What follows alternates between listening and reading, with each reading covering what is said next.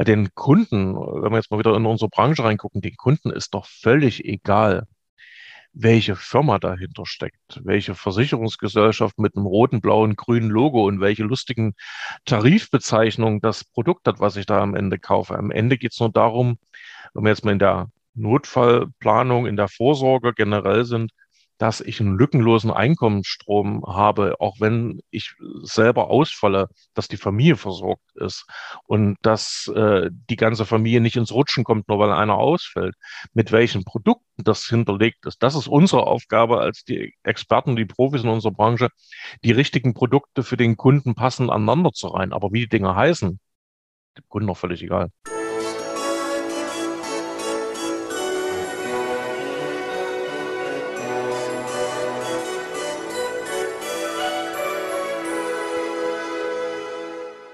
Hallo und herzlich willkommen. Mein Name ist Marco Peterson und ich begrüße Sie zu einer neuen Folge des Königsmacher Podcasts.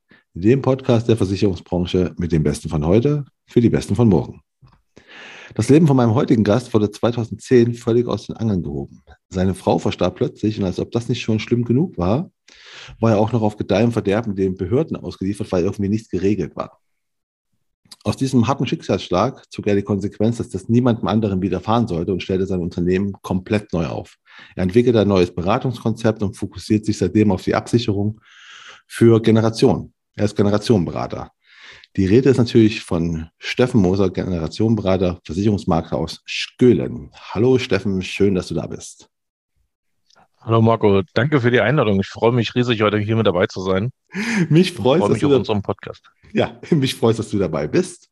Und äh, okay. wie du jetzt, wie du ja schon weißt, aber wir auch jetzt gehört haben in unserem äh, in der Einleitung, ne, ich habe gerade so ein bisschen über deinen beruflichen Werdegang, der bei dir ja im Prinzip schon viel mehr eine, das wortwörtliche Berufung ist, habe ich schon mal ein bisschen so eingeführt, aber dazu kommen wir ein bisschen später, sondern wir wollen ja auch mal dich zuallererst mal dich kennenlernen und dein deinen Lebens- und Berufsweg ein bisschen kennenlernen.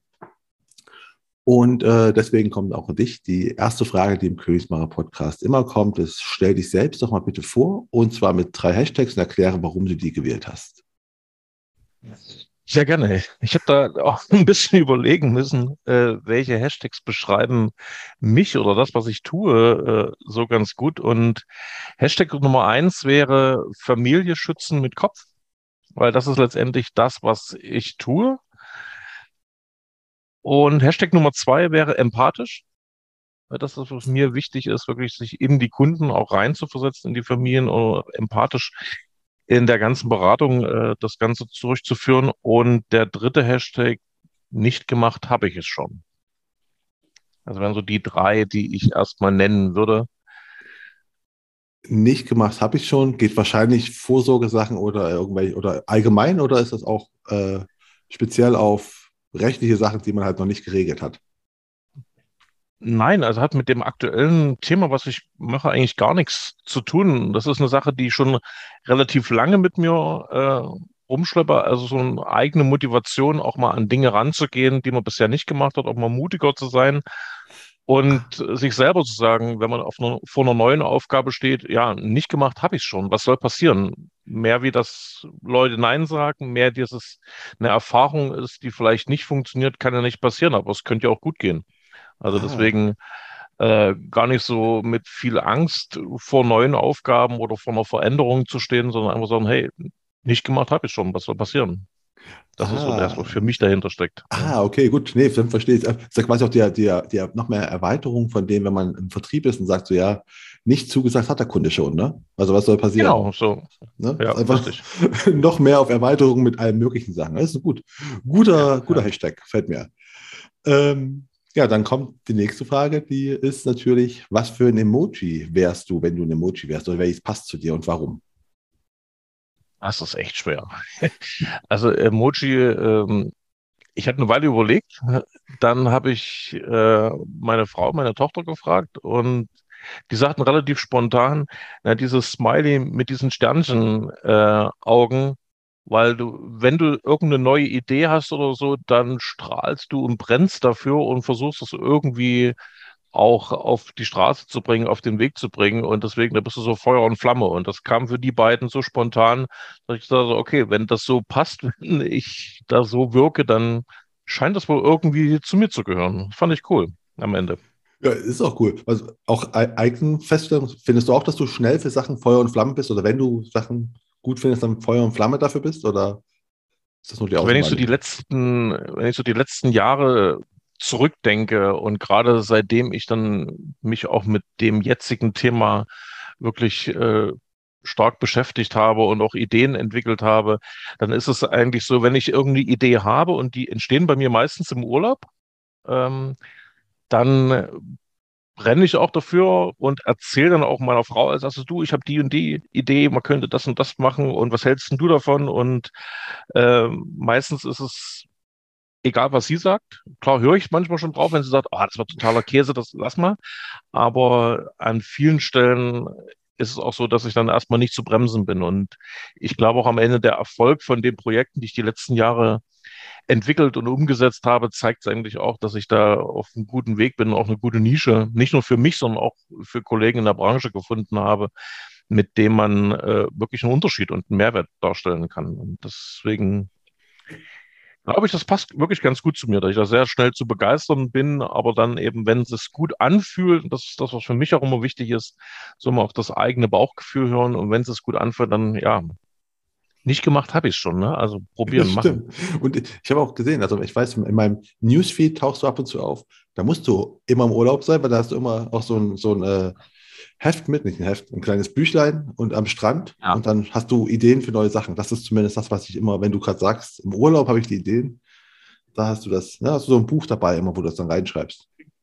Genau, das ist so wirklich so mein Ideenbuch. Das erste war dann schon voll. Ich habe dann irgendwie ein zweites kaufen müssen. Und äh, dann nutze ich so ein paar Stunden wirklich mal alleine an Strand irgendwo fahren, da wo äh, relativ wenig Leute sind und dann mal ein bisschen einfach nur aus Meer schauen und mal so ein bisschen Ideen entwickeln. Und dort werden die meisten Skripte dann schon geschrieben, gerade für so Veranstaltungskonzepte, Beratungskonzepte und alles, was so die letzten Jahre entstanden ist. Ich habe mal so geguckt, also seit 2015, da habe ich ja diesen großen Cut eigentlich gemacht und danach fast jedes Jahr ein Projekt entwickelt und das dann auch letztendlich ja, veröffentlicht, wenn man es mal so sagen will, oder zumindest das auch durchgeführt. Und ja. die sind alle da oben entstanden. Alle in dem einen oder zweiten Buch dann sozusagen. Ja. Okay. Da oben heißt also irgendwo Nordsee, Ostsee? Ostsee. Ostsee. Ja, also wir fahren äh, relativ regelmäßig an die Ostsee auf den Dars hoch.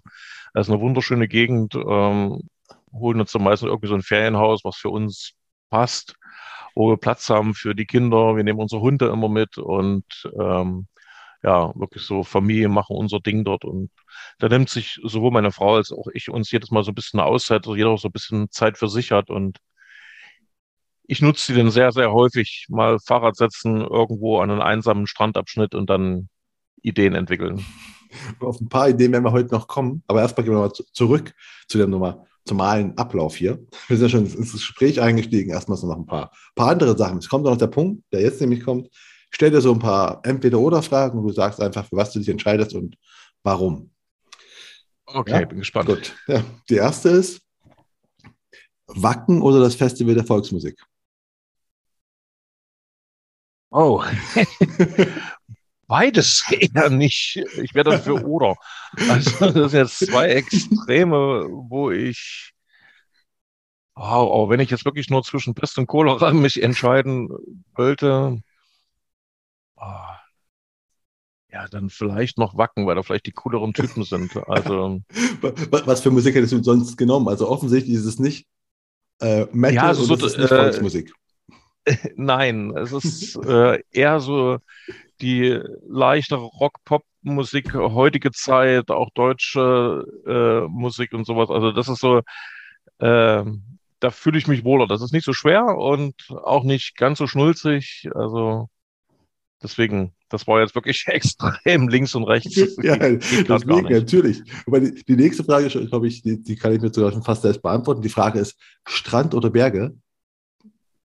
Strand, ganz klar. Ja, also. kam, waren wir ja gerade schon. Ne? Ich vermute auch die Strände in Dars, am Dars.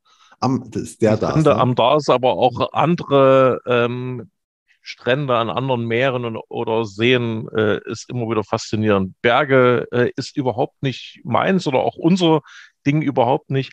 Das kann aber auch ein Stück weit daran liegen, weil als Kind bin ich mit meinen Eltern immer in die Berge gefahren und musste immer wandern. Und das waren immer ziemlich lange und öde Strecken. Und es kann auch sein, dass ich sage, okay, Berge bin ich irgendwie geheilt von. Ich muss da nicht hoch, weil wenn du da oben bist, bist du auch bloß alleine. Also ich weiß auch nicht. Kann ich irgendwie nicht so wirklich was mit abgewinnen. Ja gut, aber du kommst ja aus, aus, aus Thüringen. Das, ist ja, das sind ja die Berge auch in der Nähe, ne? Oder? Also ist ja ah, in der Nähe. Also wir sind jetzt, ich meine, in Leipzig bei euch ist es noch ein kleines ja. bisschen flacher wie hier, aber Berge würde ich es noch nicht nennen. Also das ist jetzt Hügel. Wir sind ja, ja gut, an stimmt. der Grenze so äh, zu Sachsen, Sachsen-Anhalt. Also deswegen, das ist noch sehr gediegenes Land hier. Ja, ich, ich verbinde mit Thüringen echt einfach sogar mehr Berge als mit Sachsen, obwohl das total absurd ist, weil Sachsen halt nun mal da doch viel, viel, ja. viele Berge hat. Ne? Aber irgendwie ist, glaube ich, der Harz oder so ist wahrscheinlich der Punkt, warum ich da einfach mit Thüringen Berge ja, Thüringer Wald, Inselsberg, da unten, äh, alles, was in Richtung bayerische Grenze, hessische Grenze geht darüber, da ist es ja da schon ganz schön viel Berg und viel Tal dann und ganz schön viel Wald. Ähm, gut, kommen wir noch weiter zum nächsten. Wir kommen erstmal äh, mhm. nicht so. Das ist, ähm, du hast die Wahl zwischen alle Sprachen sprechen oder Zeitreisen können. Uh. Zeitreisen. Und wohin würdest du reisen? Vor, Zukunft oder Vergangenheit? In die Zukunft. Einfach mal gucken, wie sich gewisse Dinge entwickelt haben. Einfach neugierig. Äh, was so ja in der Zukunft so entsteht. Und das würde mich, glaube ich, mehr interessieren, als in der Vergangenheit zu gucken. Das, also hat man ja andere Möglichkeiten, auch sich zu informieren oder zu schauen, was in der Vergangenheit so los war. Aber ich würde eher mal in die Zukunft gucken. Ja. Und das ist jetzt nicht nur auf unsere Branche bezogen, sondern auch generell, also wie sich so, ja, das Leben der Leute, so, womit beschäftigen die sich und auch alles, was so Digitalisierung und so eine Geschichten betrifft, äh, wo sich das Ganze auch das Kaufverhalten, wie sich das weiterentwickelt. Das wäre schon spannend. Also würdest du auch gar nicht jetzt nicht in 500 Jahre Zukunft, sondern wahrscheinlich eher dann 10 Jahre oder so wahrscheinlich, oder? Wenn ich es richtig höre. Ja, so 10, 20, 30 Jahre. Ich glaube, viel weiter würde ich gar nicht gucken wollen, um erstmal so, hey, was hat sich denn dahin getan? Weil wenn man jetzt mal, gerade was so diese Themen Digitalisierung und Kaufverhalten und sowas betrifft, wenn ich mir das aus 10, 20, 30 Jahre vorher angucke zu heute, da hat sich ja schon einiges gewandelt und ich glaube, das ist auch spannend mal zu sehen, wie geht es dann weiter. Auf jeden Fall hat einiges gewandelt, ne? vor 30 Jahren, Anfang der 90er. Im Vergleich zu jetzt ja. hat sich einiges gewandelt, aber auch seit 20 Jahren. Ne? Also auch Anfang der Nullerjahre war auch ja, komplett anders. Ähm, ja, die letzte Frage ist noch: Pepsi oder Coke? Ähm, wenn dann Coke. Wenn dann Coke, wenn, wenn, wenn du gar nicht zwischen den beiden wählen, sondern irgendwas anderes? Oder ist, ist Coke gar nicht? Also, ähm, also wenn wir im Bereich Cola sind, dann doch eher Vita. Aber das liegt, glaube ich, auch an äh, unserer regionalen Herkunft, aber schmeckt mir einfach besser. Aber ähm, ja, wenn es nur die zwei gäbe, dann würde ich doch eher zu Coke greifen. Das stimmt. Das stimmt, wegen deiner regionalen Herkunft. Deswegen frage ich die Sachen. Ich frage immer, das frage ich immer Thüringer, weil nämlich, ich habe immer, keine Ahnung, alle drei Monate, sage ich mal, kommt durch meinen Newsfeed immer so vom, vom Katapult-Magazin. Die haben, machen lustige Infografiken. Und da ist immer, in welchem Bundesland welche äh, Cola-Marke dominiert. Und das ist einfach so, ganz Deutschland ist rot, also ist Coca-Cola, außer Thüringen, das ist Vita Cola. Das ist der einzige, das einzige Bundesland, wo halt Coca-Cola nicht Marktführer ist. Echt? Ja. Das ist schon krass, aber. es kommt halt von da ne? und schmeckt auch besser, muss ich auch ja. sagen. Also ist ja auch. Ja, ja. Würde ich auch Durch diesen leichten Zitronenanteil, glaube ich, ist es einfach ein bisschen frischer noch als nur der süße Cola-Geschmack. Das stimmt. Und ja, wahrscheinlich liegt es auch mit daran, ne? das ist einfach ist auch ein DDR-Getränk. Also, ne? damit ist man aufgewachsen, also ich zumindest. Ah, ja, klar. Ja. Wenn es die mal gab. Wenn, also, ja, das jetzt auch nicht immer. Gut, das, war, das war früher nicht so einfach, genau. Also, wenn es mal gab, aber dann als Kind gab es, äh, ne? dann war es zumindest toll. Ähm, ja. Aber das sind wir auch nicht bei dem, bei dem Kind. Ne? Ist auch, die Frage ist auch nicht un, ungewollt, sondern einfach, wo ich denke, so, okay, als Kind ne, Cola getrunken, haben wir Vita Cola, das wissen wir jetzt beide. Wenn es die mal gab, haben mhm. wir die mhm. getrunken. Was wolltest du als Kind mal werden? Ich vermute, es war nicht Versicherungsmakler. Oder irgendwas mit nee, Versicherung. Gar nicht in die Richtung. Also als Kind war eigentlich viele, viele Jahre wirklich mal so ein Traum, Fernfahrer zu werden. So auf so einem riesen LKW zu sitzen und dann quer durch, keine Ahnung, Deutschland, Europa zu fahren und da meinen Job zu machen. So diese Freiheit, dieses Ungebundene. Das, da hatte ich lange richtig Bock drauf, auf sowas. Das war so mein Traum aus der Vergangenheit. Aber hast du ja offensichtlich so. nicht gemacht. Also ich gehe davon aus, nee, das hättest du, hättest du ähm, machen können, ne? Ja. Ich hatte damals äh, zu DDR-Zeiten äh, auch wirklich den Lkw-Führerschein gemacht. Also ich durfte es fahren. Äh, ich bin zwar nachdem ich den Führerschein hatte, nie wieder auf so ein Ding gestiegen oder einmal noch, glaube ich, dann im, in der Lehre dann. Aber ich habe es dann äh, tatsächlich nicht gemacht. Ich äh, glaube, das lag dann auch daran, dass äh, die Möglichkeiten, äh, bei irgendeiner größeren Spedition irgendwo anzufangen, bei uns gar nicht da waren. Da hätte ich irgendwie weiter weggemusst, um sowas machen zu können. Und dann habe ich es relativ schnell dann verworfen, wo es dann konkreter wurde, ja, wo kann man dann so eine Ausbildung letztendlich machen? Also der Führerschein ist nur das eine, da gehört ja noch ein bisschen mehr dazu. Und deswegen habe ich das dann verworfen an der Stelle. Und was hast du dann gemacht? Äh, dann war so der Wunsch, ich glaube, das war auch zu DDR-Zeiten so ein bisschen so ein Klassiker bei den Jungs Kfz-Schlosser. Und ähm, da war das Problem, du musstest entweder Vitamin B wie Beziehungen haben, da reinzukommen, weil das einfach zu viele wollten, oder du musstest dich mehrere Jahre ähm, verpflichten über die Armee. Stimmt. Und was anderes war da nicht. Und Vitamin B hatten wir, auch meine Eltern nicht. Zumindest nicht in die Richtung. Und äh, mehrere Jahre Armee hatte ich null Bock drauf. Das war auch überhaupt nicht meine Baustelle. Und deswegen war das Thema dann auch wieder vom Tisch. Und habe ich auch geguckt, okay, was gibt's denn so ähnliches? Und dann ist es tatsächlich, offiziell hieß es Instandhaltungsmechaniker, blödes Wort, also so Maschinenschlosser letztendlich. Und die Lehre habe ich dann tatsächlich auch gemacht, zwei Jahre. Habe dann ähm, auch, das war dann in Hermsdorf hier am Hermsdorfer Kreuz, Autobahn A9, A4. Das ist das so die Ecke, wo ich ursprünglich herkomme. Und ja, äh, dort in einem Bereich gearbeitet, wo wir so für alle möglichen Firmenbereiche so Gase, Gasanlagen hatten, wo Sauerstoff und Wasserstoff und keine Ahnung, was für Zeug alles hergestellt wurde.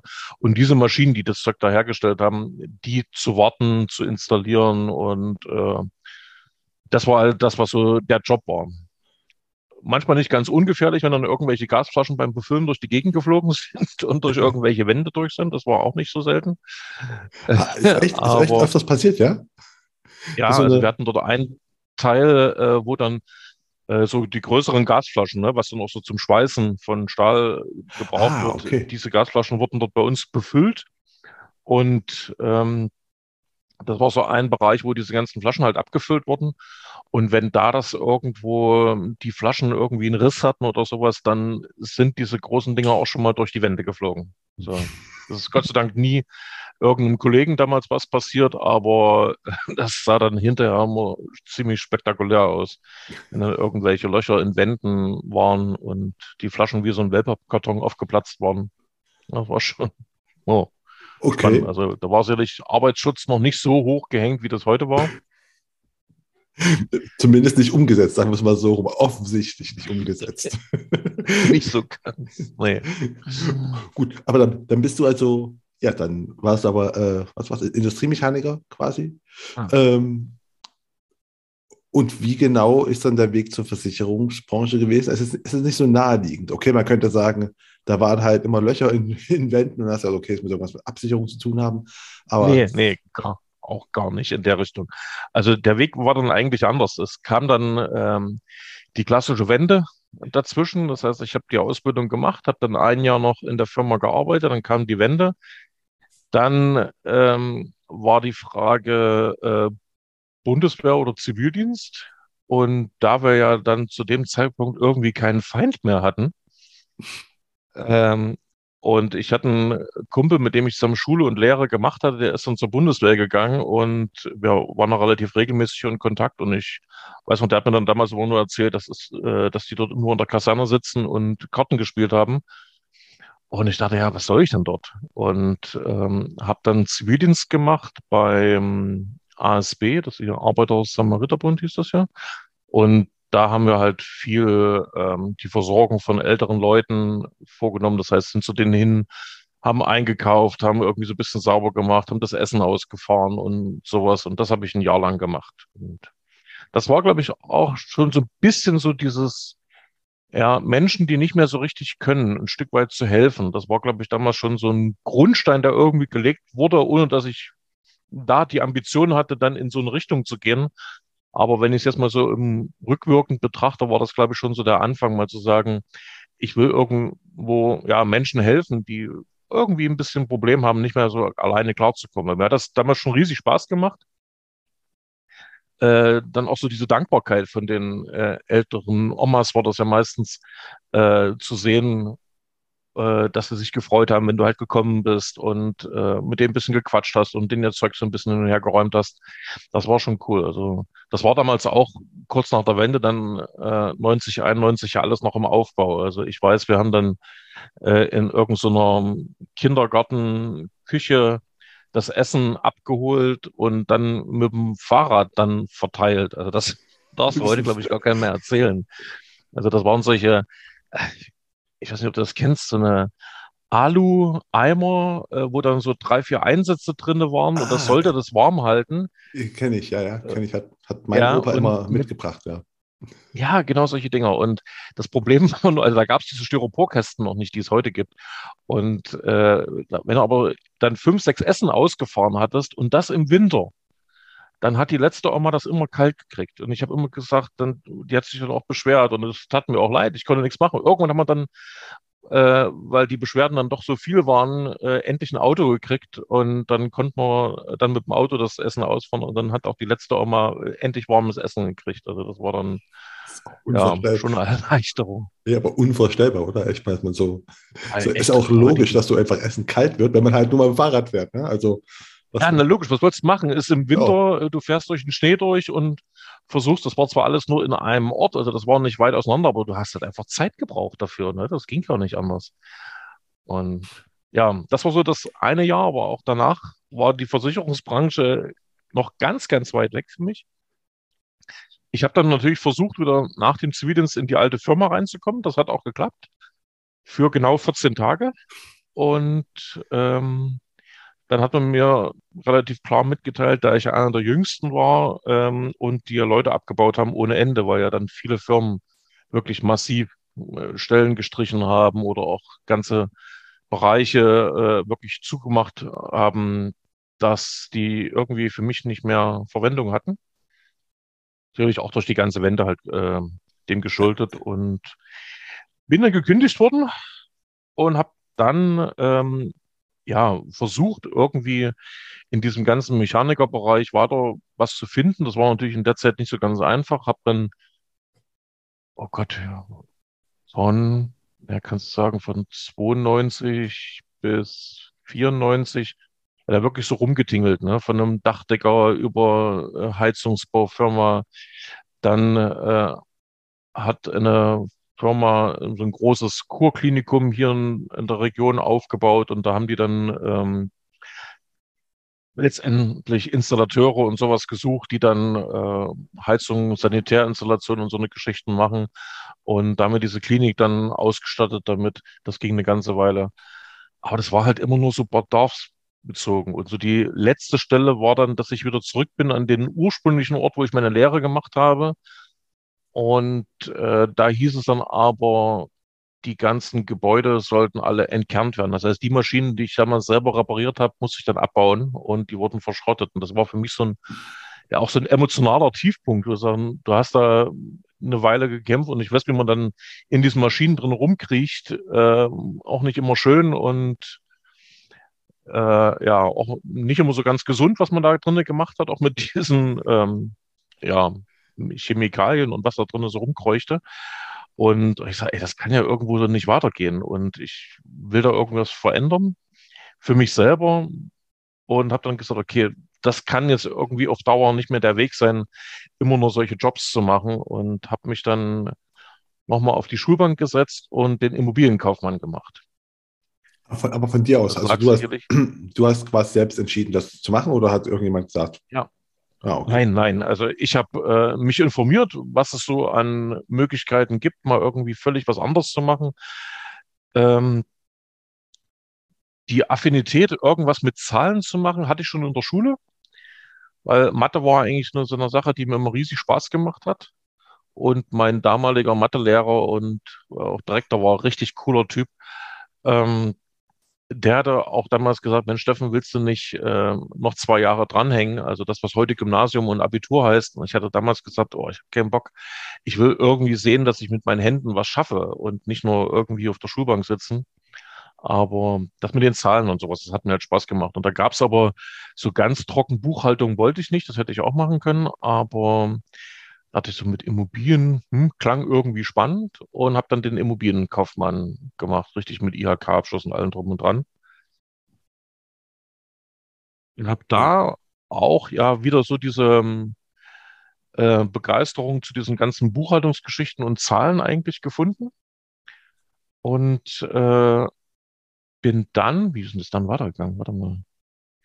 Ja, ich war in einem Praktikum gewesen. Zu der Ausbildung gehört halt ein Praktikum dazu und habe das Praktikum bei einer Immobilien- und Bauträgerfirma gemacht. Eigentlich mit der Idee, dort das ganze Buchhaltungsthema zu machen. Und ich bin damals äh, geguckt halt, welche Firmen kannst du machen. Und da weiß ich noch, da war in Gera so eine Immobilienmesse bei der Deutschen Bank drinne gewesen. Und das war alles schon eine ganz neue Welt für mich. So mit, äh, alle mit Anzug da drin rumgerannt und total wichtig. Und da standen Zahlen auf Zetteln, wo ich dachte, wow, ganz schön groß. Und da bin ich halt äh, mich mit dort einigen Firmen unterhalten und der eine, das klang halt ziemlich cool und habe dann dort auch äh, das Praktikum gemacht. Es ging auch am Anfang los, nur mit Buchhaltung und äh, so einen Geschichten. Und da dachte, oh, da fühle ich mich eigentlich ganz wohl.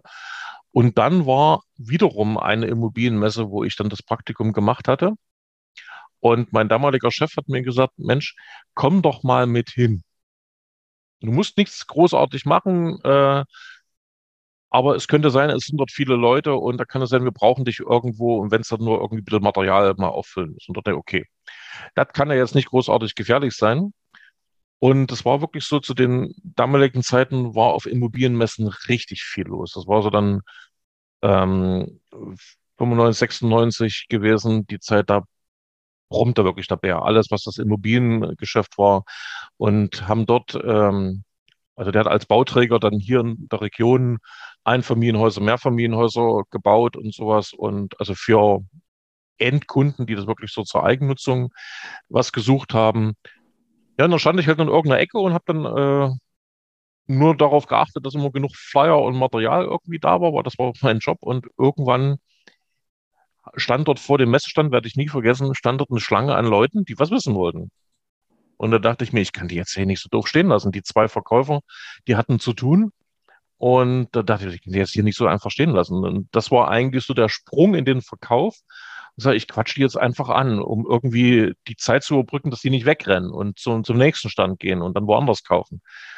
Und habe dann die Leute irgendwie so ein bisschen gefragt, was sie so denn interessiert, was sie so vorhaben und so ein bisschen Smalltalk versucht.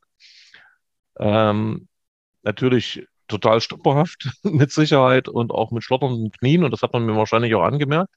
Aber egal, ich habe wenigstens die Leute gehalten und so hat mich dann mein damaliger Chef eigentlich in den Verkauf reingebracht und irgendwas hat ihm gefallen, was ich gemacht hatte und hat mich dann immer wieder zu den Messen mitgenommen und ja, so ist es eigentlich entstanden, dass ich in den Verkauf rein bin. Und dann auch waren wir in Berlin bei so einer großen internationalen Immobilienmesse. Und da waren wirklich alles, was so aus dem Ausland war, ne? Spanien, Immobilien und Karibik und was es alles so gab. Und das war schon eine ganz andere Welt weiß nicht, ob du, äh, Marco, kennst du das, wenn du so das Gefühl hast, hier riecht's nach Geld?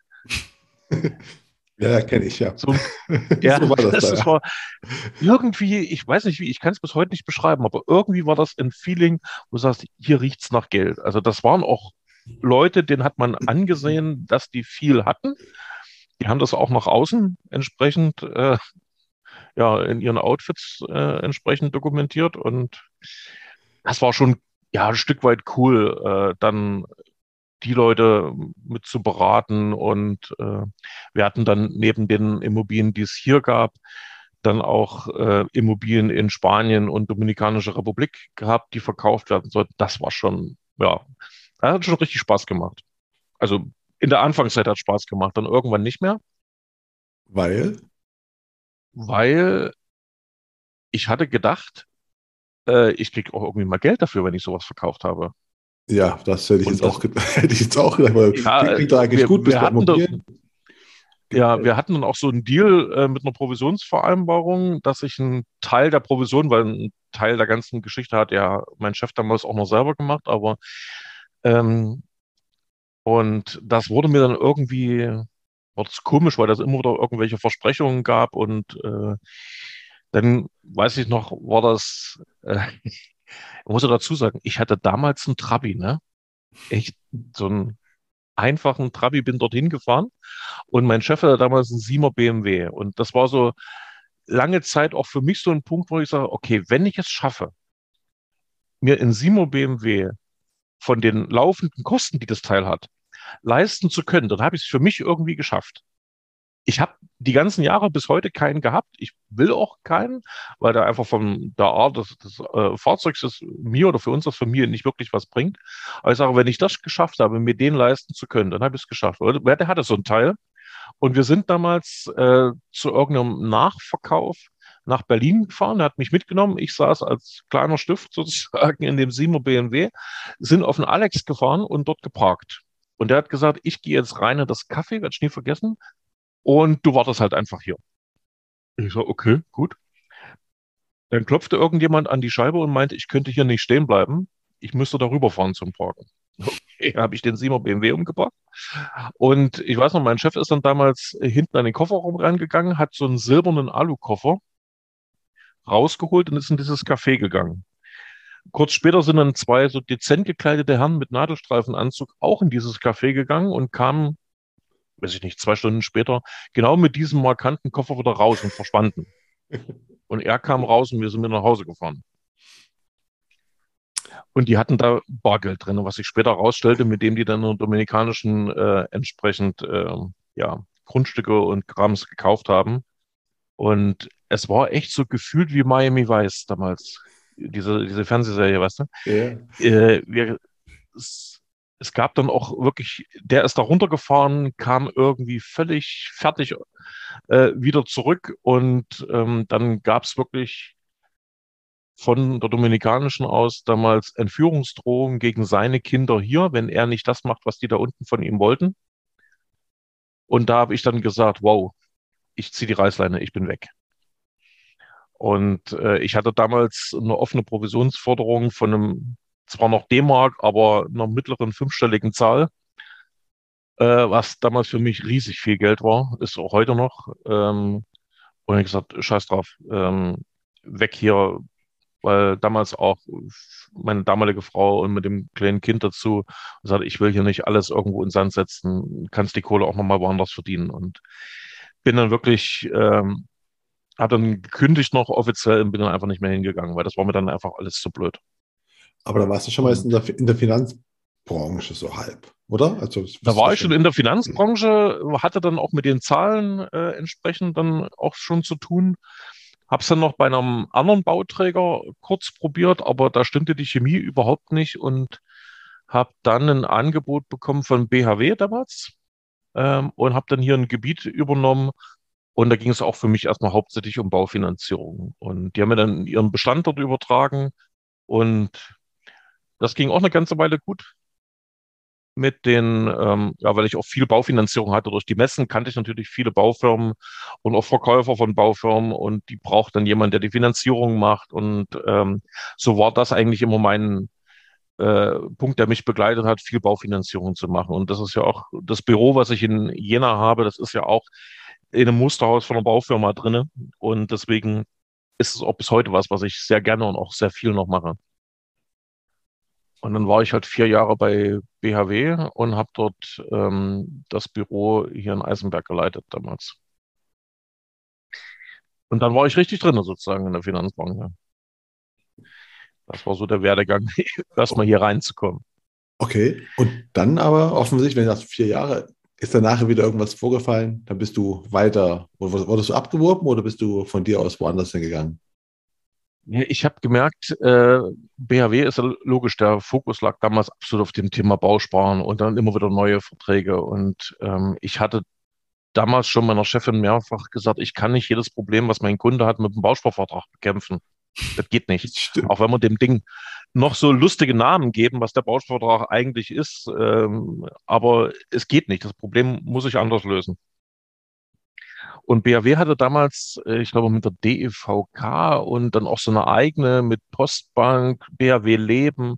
Da fing die an, irgendwie so einen eigenen Versicherungsbereich aufzumachen und hatte da äh, gesagt, ey, das macht viel mehr Spaß in dem Versicherungsbereich, weil da gibt's die Produkte, die eine Lösung zum Problem meiner Kunden waren.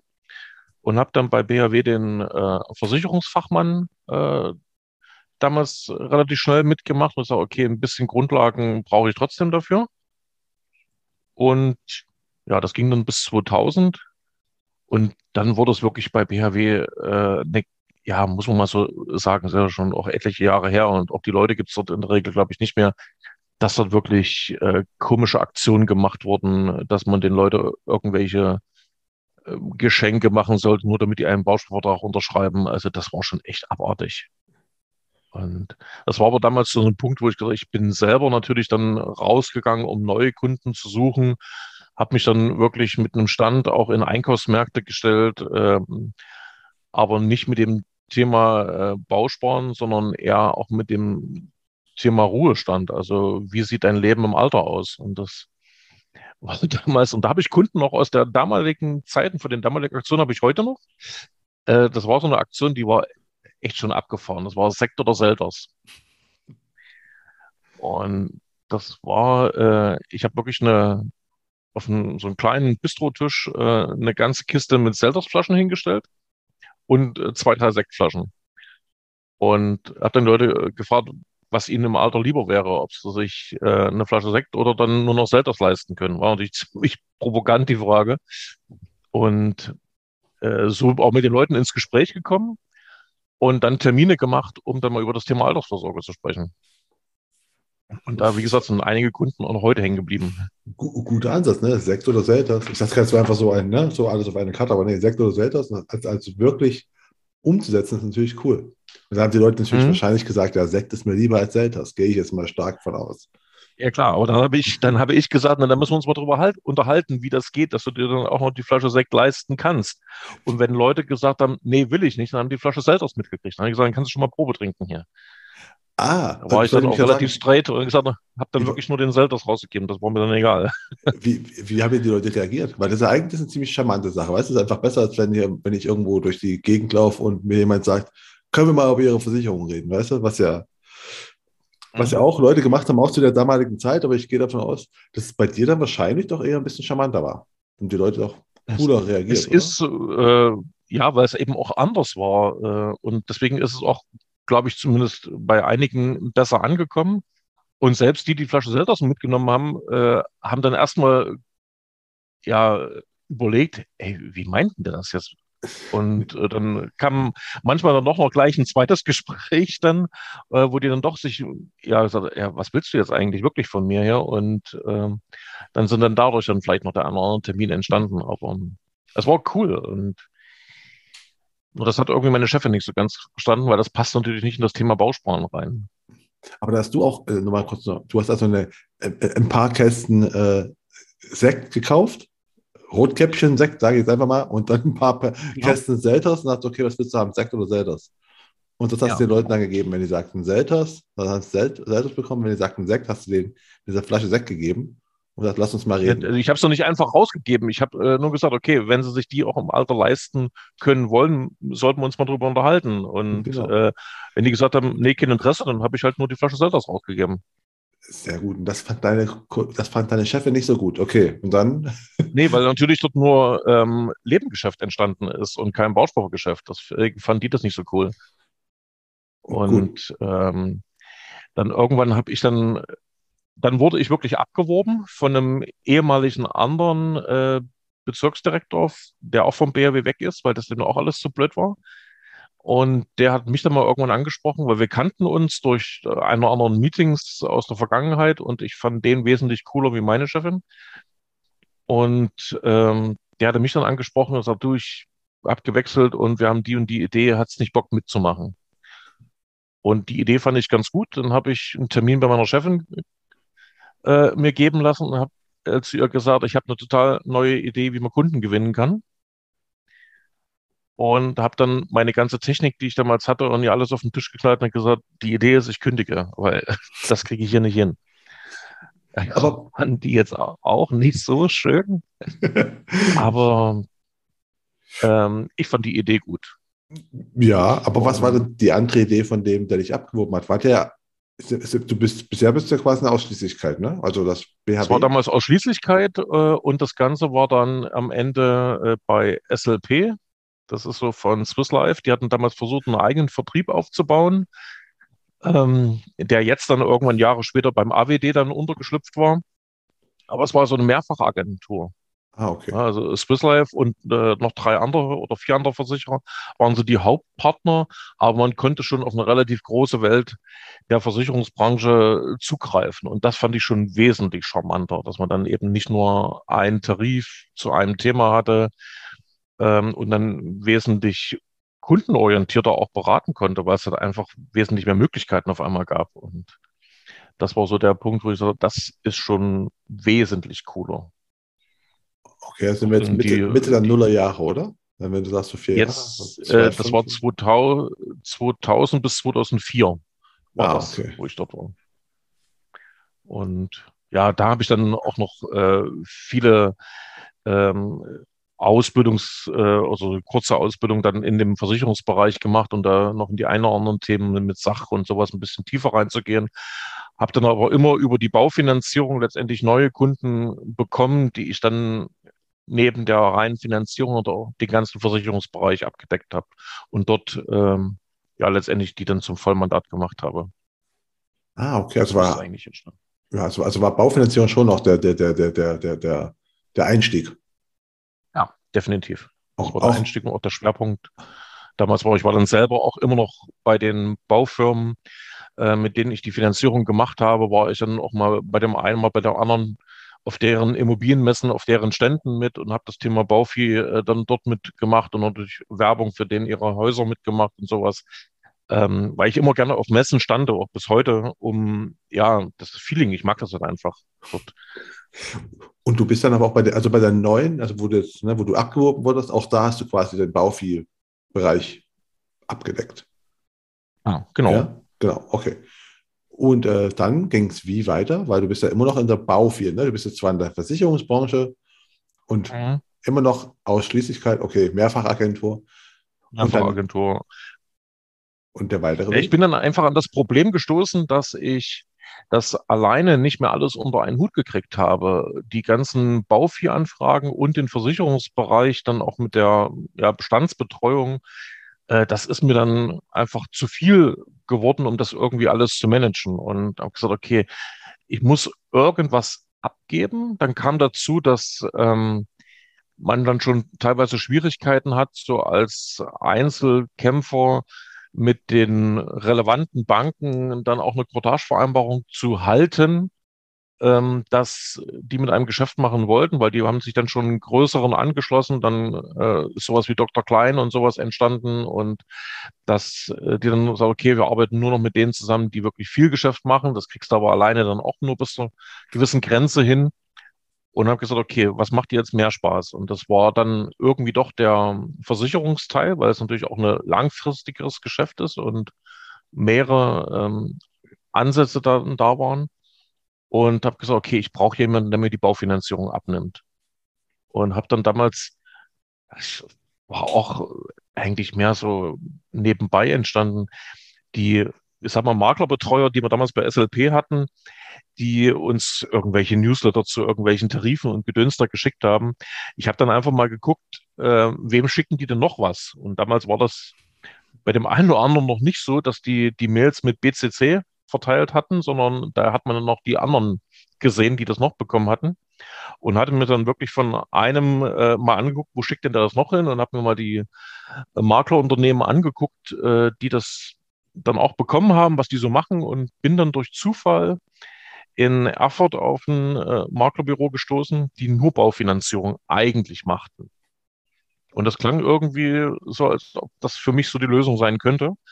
Und habe mich dann mit den Jungs da drüben getroffen und habe dann gesagt, ich habe das und das, ich suche jemanden, der mir das ein bisschen abnimmt und das war wirklich ein guter Zufall, weil die suchten damals jemanden, der deren Versicherungsfragen abnimmt, weil die standen vor demselben Problem, dass durch die ganzen Bauviehkunden und Immobilienkunden auch Versicherungsfragen aufgeploppt sind, wo die keine Antwort und keine Lösung hatten. Und da haben wir dann wirklich relativ schnell festgestellt, dass wir ganz gut zusammenpassten und haben dann äh, gesagt, okay, dann komme ich zu euch rüber. Dann hat, die hatten auch schon die eine oder andere Anbindung an Versicherern. Ich habe mir das dann noch zusammengestellt, was ich gerne brauchte ähm, als Direktanbindung, was man über Pools äh, entsprechend dann noch lösen und mir dann sozusagen das aufgebaut, wie ich es gerne hätte. Da auch von den Jungs freie Hand gehabt und ja, dann haben wir das ja, bis jetzt 2017 eigentlich dann als eine Firma zusammen gemacht. War eine sehr coole Zeit. Also, okay, du bist also quasi aus dem äh, Mehrfachagentur, hast gesagt, okay Leute, ich gehe jetzt ja auch wieder und bist dann äh, jetzt, rein, genau. jetzt komplett, jetzt bist du kompletter Makler. Also ab, ab ja. 2 wann? 2006? Ab 2004. Ab, okay, 2004. ab 2004 warst du kompletter Makler und warst aber in der Bauviehbude verantwortlich für die, für die Versicherung oder bei Bauvieh-Maklern für die Versicherung verantwortlich, oder? Genau, okay. genau. Gut. habe dann äh, immer noch meine Kontakte hier zu den Baufirmen gehabt, äh, auch noch die Messen und alles sowas mitgemacht, habe mich dann in das Büro von, äh, in das Musterhaus mit reingesetzt und äh, so denen auch neue Baufinanzierungskunden äh, gebracht, die ich dann aber auch gleich als Versicherungskunden dann weiter betreut habe. Also deswegen, das war eine schöne Symbiose eigentlich gewesen. Ja, aber das, gesagt, haben, das passt ja? schön zusammen. Da hast du aber auch schon quasi gar nicht bei dem mit dem Büro gesessen, sondern du hast ja schon dann äh, vom eigenen Büro, ihr habt nur quasi zusammengearbeitet, oder? Wenn ich es richtig sehe. Genau, genau. Ist das schon ein, ein, Stück nach Erfurt? Ne? Okay, ist nicht so weit, aber es ja, ja, also, ist ein knappes Stündchen zu fahren, aber deswegen, ich war ab und zu drüben, wenn wir mal Dinge irgendwie abstimmen mussten, äh, da war das ja mit Zoom und sowas alles noch nicht ganz so. Das ist erst die letzten Jahre entstanden. Aber äh, viel haben wir dann einfach so über Telefon und, und E-Mail und so uns ausgetauscht. Haben ein gemeinsames Kundenverwaltungsprogramm genutzt, äh, damit jeder auf die Daten zugreifen konnte. Aber ansonsten habe ich dann hier meinen eigenen Bestand sozusagen betreut und die Kunden, die dort drüben aufgetaucht sind, die haben die mit zum Versicherungsberater rübergeschoben und ich habe dann die Sachen mit betreut. Aber alles unter dem Namen des Maklerbüros dort. Okay, und dann war aber eigentlich alles ganz gut. Und dann kam halt das Jahr 2010, mhm. ne, was ich schon in der Einleitung sagte. Oder weil bis dahin. Dann kam das Jahr 2010, genau, richtig. Das schicksalste Jahr wurde dann einfach plötzlich das alles nicht mehr so gut funktioniert hat. Weil, ja, äh, richtig. Was das war ja letztendlich das Jahr, wo dann von einem Moment auf den anderen ja, sich alles gedreht hatte, meine Frau kam in die Klinik und drei Tage später ist er dann verstorben und das war so alles ohne Vorankündigung. Und so krass wie das die ganze Situation war, noch krasser ist eigentlich, das war im März, 3. März war das passiert und ich glaube Anfang Februar saß ich auf irgendeinem Workshop von, ich glaube von der Württembergischen damals und ähm, dort war ein Jurist, der über das Thema Vorsorgevollmachten gesprochen hat und sagt, hier, das ist wichtig und ich bin dann echt mit so einem Heftchen nach Hause gekommen und gesagt, du Schatz, ich glaube, wir sollten uns da mal echt drüber Gedanken machen. Ähm, das ist gesetzlich nicht so schön. Und dann haben wir dann gesagt, ja, wichtig, ähm, und haben es weggelegt. Ja, es ist halt so, wie man es kennt. Ne? Es ist immer so, ja, es ist wichtig. Ja. Es ist halt auch ein Thema, worüber man nicht so gerne spricht. Es ist halt, ist halt so. Ne? Es ist halt, befasst man sich nicht so gerne damit. Ne? Es ist, halt nicht, ist nicht wie Lottozahlen ausfüllen, wo du sagst, so, ja, lass mal Lottozahlen. Ne? Und dann äh, verstanden die, aber das, das ist ja noch, noch trauriger. Das ist ja. Ja, ja. Weil, wie, ich schon in der Einladung sagte, du warst ja einfach, es war halt nichts geregelt und äh, dann durfst, musstest du dich mit Behörden auseinander. Was musstest du denn alles mit Behörden machen? Was, was war denn alles da für, für, für Sachen? Ja, es war, es war schon mal das Erste, was ich, äh, glaube ich, auch nie wieder vergessen werde, was äh, ja auch so ein Thema ist, wo man nie eine Antwort kriegt. Ich musste damals in der, ja, in der letzten Nacht sozusagen eine Entscheidung treffen. Das war die einzige, die ich treffen musste. Alles andere wurde ja irgendwie mehr oder weniger ohne mich gemacht. Da rief mich danach der Arzt um drei rein in sein Zimmer und sagte, ähm, ja, grundsätzlich kommt Ihre Frau ja als Organspenderin in Frage. Das müssen Sie jetzt mal entscheiden. Oh Gott, ich weiß bis heute nicht, ob ich es richtig gemacht habe. Keine Ahnung. Und das war schon der erste Punkt, wo ich sage, warum muss ich das jetzt entscheiden? Ja, und klar, jetzt im Nachhinein betrachtet ähm, ist das richtig. Hier in Deutschland ist es auch heute noch so, wenn jemand das nicht geregelt hat, ähm, müssen das die Angehörigen entscheiden. Das war damals schon der rechtliche Stand. Den gibt es auch heute noch. Und deswegen äh, brenne ich ja auch so darauf, dass die Leute das und auch die ganzen anderen Themen für sich regeln, weil diese Last, die kriegst du nicht wieder los. Ich weiß, wie gesagt, bis heute nicht, ob ich es richtig gemacht habe. Ich habe versucht, Strohhalme im übertragenen Sinne Strohhalme zu finden, an dem ich eine Entscheidung festmachen kann. Und das waren relativ bekloppte Fragen, die ich da gestellt habe, aber ähm, ja, keine Ahnung. Okay. Warum? Äh, ja, und aber ich habe mein, ich meine, ich habe irgendwas gelesen, dass du auch, äh, es ging um, um, um, Vormundschaft oder irgendwas. War das irgendwie? Von, äh, ja, richtig. So? Also das, ja. ähm, genau, also wo ich dann wieder nach Hause kam, klingelte dann am nächsten Tag tatsächlich das Jugendamt und meinte, alles, was den Jungen betrifft, läuft jetzt über uns. Äh, echt? Hintergrund war einfach, Moment, aber, das, aber was war das deine Frau? Also war die verheiratet? Es, wir waren äh, elf Monate verheiratet, genau. Und den Sohn, den hatte sie aber mitgebracht in die Beziehung. Der war biologisch nicht meiner. Ich habe den zwar 15 Jahre mit großgezogen, aber wir waren, ich hatte ihn nicht adoptiert. Ich hatte also kein Sorgerecht für ihn, auch, wir hatten auch keine Sorgerechtsverfügung für ihn, ähm, dass ich im Fall des Falles äh, für ihn weiter das alles übernehmen konnte. Was, War auch so ein Thema, genau wie die Vollmachten und Patientenverfügung hatten wir natürlich auch das nicht. Und da kommt das Jugendamt einfach und, mal so ein Tag, ja, das Jugendamt aus dem Krankenhaus kommen? Oder ja, ne, die, rufen die alle Keine Ahnung, wie die das, wie die das so schnell mitbekommen hatten. Ähm, das erschließt sich bis heute nicht, aber es ging wirklich rasend schnell. Und rechtlich ist es ja so, dass dann, wenn ein Kind ohne Vormund oder ohne sorgeberechtigtes Elternteil dasteht, dann entscheidet das Familiengericht. Und die schicken immer erstmal vor Ort das Jugendamt los um dort erstmal den Kontakt aufzunehmen und sagen, wir kümmern uns jetzt erstmal mit dem ganzen Behördenkram äh, darum und treffen die finalen Entscheidungen. Und dann habe ich gesagt, äh, klar übernehme ich die Vormundschaft, ist ja logisch. Äh, habe den die ganze Zeit großgezogen und dann stand nochmal kurz der leibliche Vater vor der Tür, der sich die ganzen Jahre nicht gekümmert hat. Und ähm, ich habe dann auch die Vormundschaft bekommen. Das hat, glaube ich, sechs Wochen gedauert, bis ich die hatte. Weil ah, okay, also, also die waren auch die, die waren auch, also das, das Jugendamt war halt auch, äh, ich finde nicht, äh, Willens. Also die waren jetzt nicht, sagten so, hey, hier, du hast nichts, sondern einfach, die fanden das auch dann schon gut. Also das habe ich. Na klar. Ja, gut. Ähm, klar, die wollten ja natürlich auch, dass äh, das in der Familie dann bleibt und auch geregelt wird. Das ist ja gar keine Frage. Aber ich durfte keine Dinge mehr ohne die. Ich durfte keine Zeugnisse unterschreiben, eine Einwilligung in eine Klassenfahrt und so ein Tünnef halt alles. Das durfte ich alles nur machen mit deren Zustimmung. Und das ging mir, wie man so schön sagt, auf den Sack. Entschuldigung.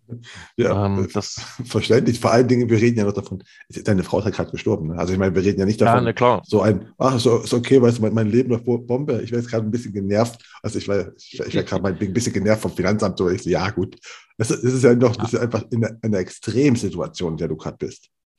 Absolut. Dann, dann und ich habe dann äh, ja die Vormundschaft beantragt. Wie gesagt, es hat so sechs Wochen gedauert, bis man dann den ganzen Papierkram zusammen hatte, was die haben wollten.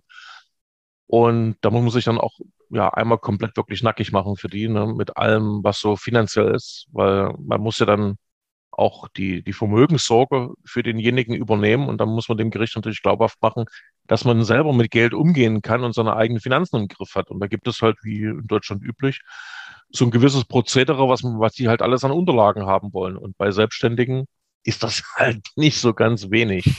was die dort wollten. Und ja, wie gesagt, sechs Wochen hat das gedauert. Dann hatte ich die Vormundschaft, dann war ich Vormund mit Ausweis, richtig. Ähm, also wenn es jetzt ein Volljähriger gewesen wäre, dann wäre ich Betreuer. Das ist die rechtlich sind dieselben Spielregeln dort unten drunter. Und dann durfte ich für ihn wieder bis zu seiner Volljährigkeit knapp zwei Jahre dann entscheiden und die Dinge machen. Aber halt alles, was ich tat, äh, nur mit Zustimmung des Gerichtes. Also das Jugendamt war weg, aber ich musste dann alles, Rechenschaftsbericht dem Gericht gegenüber, Vermögensaufstellung, und alles, was ich so tat, musste ich mit dem Gericht Rechenschaft ablegen. Das hatte jetzt nichts damit zu tun, dass die mir nicht geglaubt haben. Das ist halt das ganz normale Prozedere, was dann abläuft und was auch bei einem Betreuungsfall äh, abläuft. Und das ja, war für mich dann der Punkt, wo ich sage, ey, nicht nochmal diese Käse hier. Was auch wenn du, auch wenn du die Vormundschaft bekommen hast und sagen alles okay, dann musst du trotzdem weiterhin dem Gericht Rechenschaft ablegen, obwohl du ja eigentlich alles richtig ist? Ja, ja. Okay. Und äh, das war auch so eine Situation, wir waren dann mit der Schule, war ja dann fertig und wir haben eine Lehrstelle gesucht und auch gefunden. Ähm, die war halt nur in Chemnitz, also eine Ecke weg von uns. Und äh, dann haben wir gedacht, okay, wie kommt der dorthin? Öffentliche Verkehrsmittel aus der ländlichen Region bis Chemnitz kannst du vergessen. Also Führerschein und Auto. Und ich werde es nicht vergessen, es war echt. Äh, wir hatten damals noch aus meiner aktiven BHW-Zeit ihm so einen Bausparvertrag äh, gemacht, so als Sparkonto, ne, für den ersten Schritt ins Leben. Und das war noch so einer, da gab es noch fünf Prozent Zinsen drauf, wenn du das Ding sieben Jahre durchhältst. Der eine oder andere, der das vielleicht mal später hört, hier kennt das vielleicht noch. BHW Dispo Plus und so ein Ding hatten wir dort. Und ich habe dann mit meinem Ausweis als Vormund BHW angeschrieben. Ich hätte gesagt, ich hätte gerne die Auszahlung des Guthaben auf das und das Girokonto. Und da schreibt mir BHW zurück, na ja, äh, da brauchen wir die Zustimmung vom Vormundschaftsgericht dazu. Und da bin ich mit dem Zettel zum Vormundschaftsgericht hin. Werde ich auch nicht vergessen. Und die Rechtspflegerin, die lehnte sich so in ihrem tollen Ledersessel dort zurück und sagte, ja, Herr Moser, was haben Sie denn vor mit dem Geld? Weil größere Ausgaben musst du dir vorher die Genehmigung holen. Ist auch heute noch bei den Betreuungsfällen so. Da habe ich gesagt, na ja, Ausbildung, Führerschein, Auto, nochmal neu einkleiden, den jungen Mann, wenn dann die weite Welt geht. Für mehr ist dann auch nicht Geld da, was da auf dem Bausparer war. Darum geht's eigentlich. Und dann sagte die, na ja, das mit den Klamotten, das würde ich Ihnen erstmal so genehmigen. Ich brauche nur eine Ausstellung. Und dann bestellst du halt so einen Versandhandel, hast eine Rechnung, alles erledigt. Das hat auch geklappt. Und dann wollte die wirklich ähm, drei Angebote von Fahrschulen und drei Angebote von Gebrauchtwagen sehen. Und dann haben, hat die gesagt, was wir nehmen dürfen. Das war echt krass. Nicht, also der, dein Sohn konnte nicht entscheiden, was er für ein Auto haben will, sondern die Dame vom Gericht hat entschieden, was für ein Auto er bekommt. Also wir haben drei Autos ausgesucht aber das Krasse ist ja, wenn du einen, einen Gebrauchtwagen hast, wir hatten damals für das Auto, ich glaube, so dreieinhalb, viertausend Euro veranschlagt. Äh, viel mehr war in dem Moment ist erstmal nicht da. Ich muss mich ja selber auch irgendwie erstmal neu sortieren. Ähm, und wenn du dort was findest, was dem jungen Mann gefällt und dann auch noch fährt, dann musst du eigentlich eins machen, die Kohle auf den Tisch und ab vom Hof. Ja, weil die warten halt nicht, nicht, Die warten halt nicht ewig, ne? Die, stehen, die stehen nicht einfach so ewig darum. Nein, äh, eben nicht. Und äh, naja, wir, haben dann die Angebote aus dem Internet halt äh, zusammengetragen, dorthin gelegt und dann hatte ich nach 14 Tagen, schon nach 14 Tagen, die Zustimmung vom äh, Gericht, dass ich das Geld dafür verwenden durfte. Hab das dann an BAW weitergegeben. Werde ich auch nie vergessen. Am fünften des Monats, weiß nicht mehr welcher das war, hatte ich äh, die Zustimmung vom Gericht. Bausparkassen zahlen generell immer am ersten des Monats. Das war total doof. Ich durfte wieder vier Wochen warten. Dann waren logischerweise die drei Fahrzeuge weg, die wir uns rausgesucht hatten. Wir haben dann von vorne angefangen.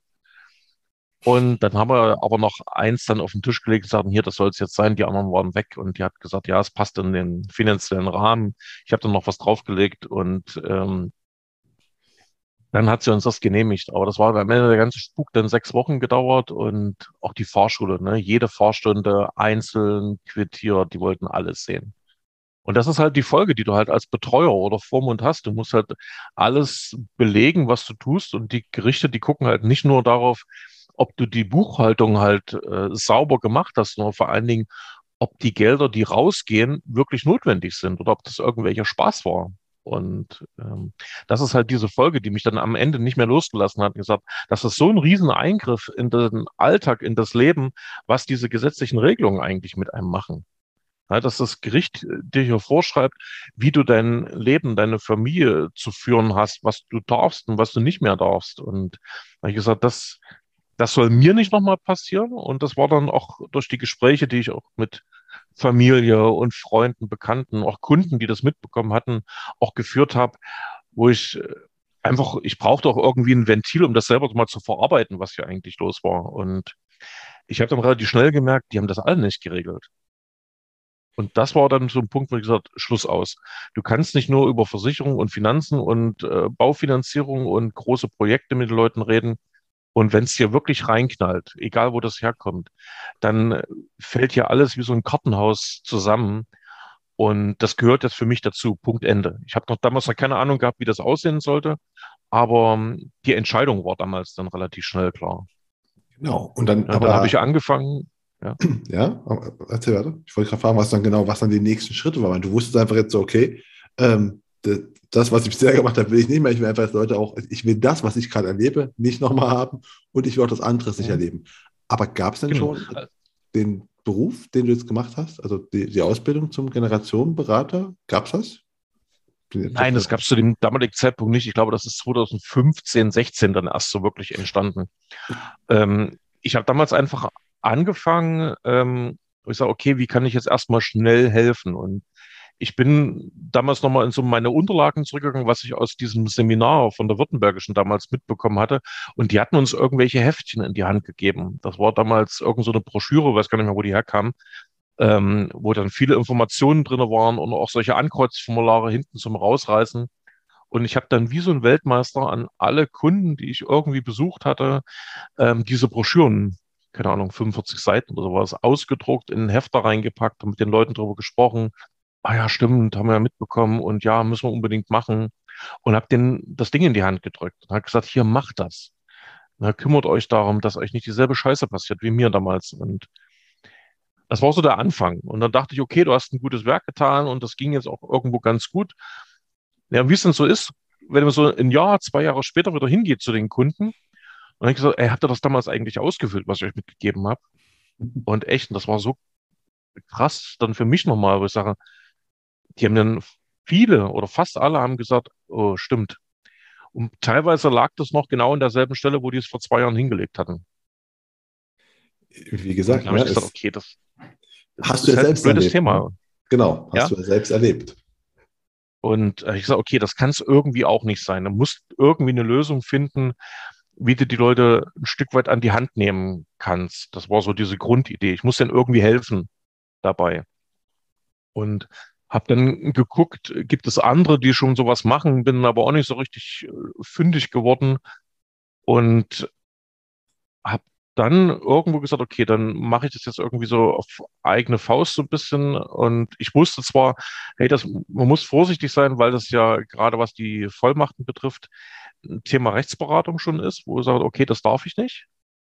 Also ich darf denen jetzt nicht irgendwelche Formulare ausfüllen. Also ich habe nur versucht, dann irgendwie Situationen zu beschreiben, zu erklären, äh, worum es dabei geht viel natürlich aus dem, was ich selber äh, damals in den Jahren erlebt hatte. Um dir dann zu sagen, ich helfe euch irgendwie, dass ihr für euch eine Entscheidung finden könnt, wie das aussehen kann.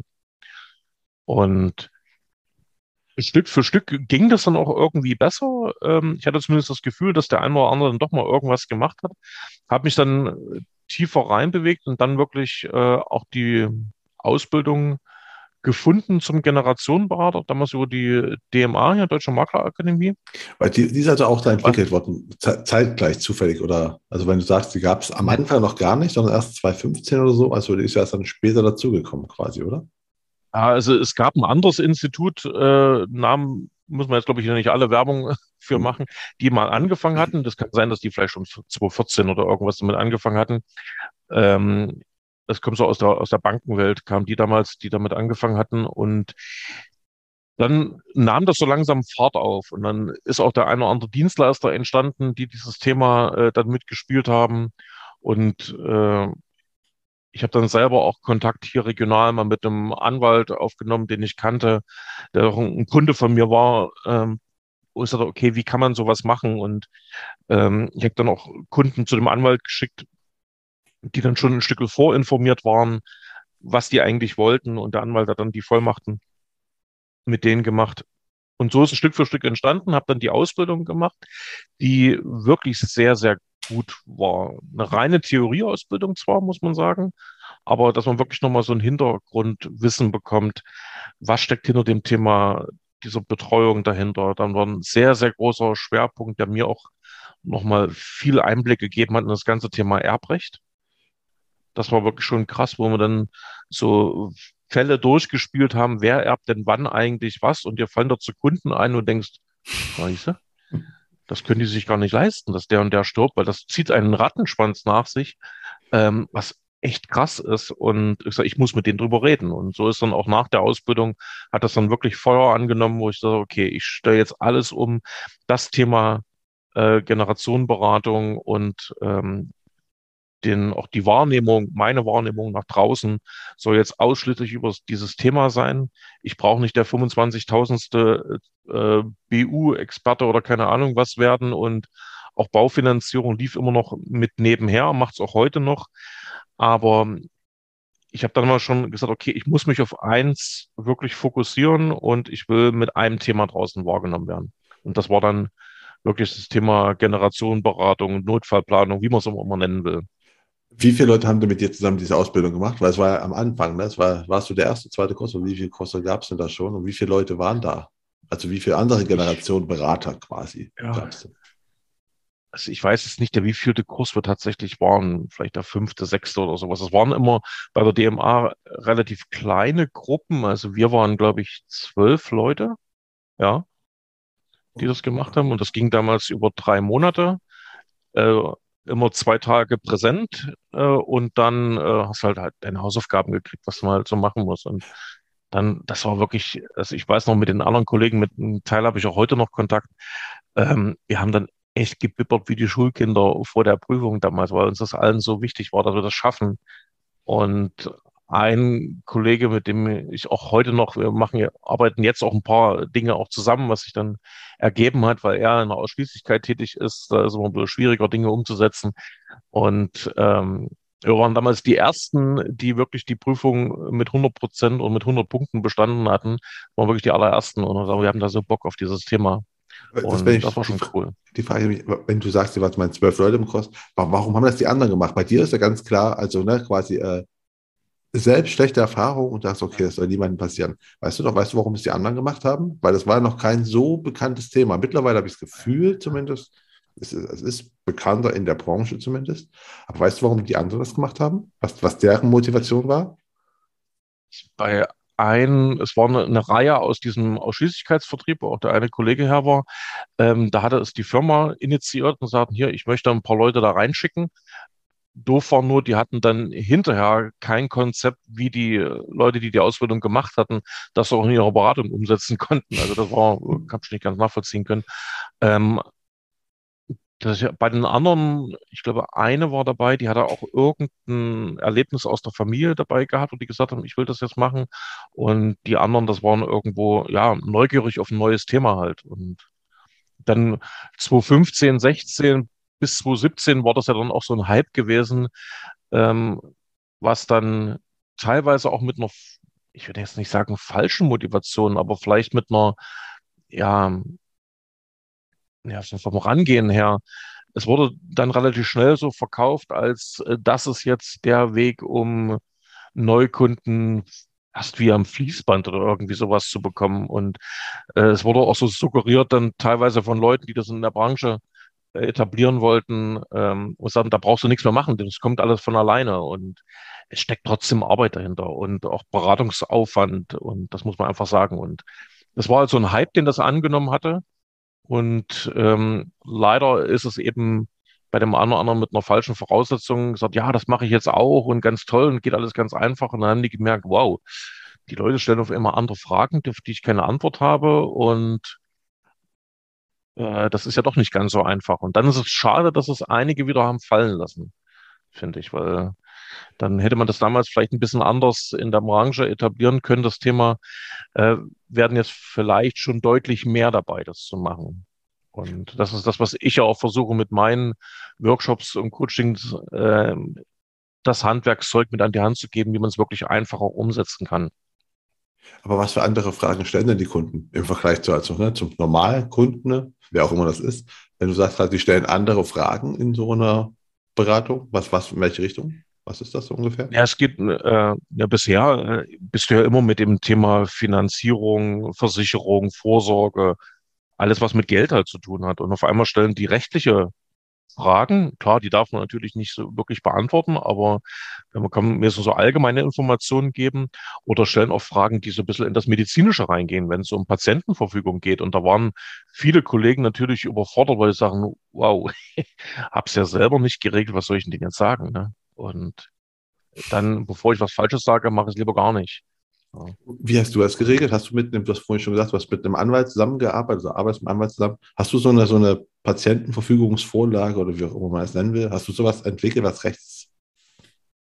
Also ich selber habe sowas okay. nicht entwickelt, darf ich auch nicht.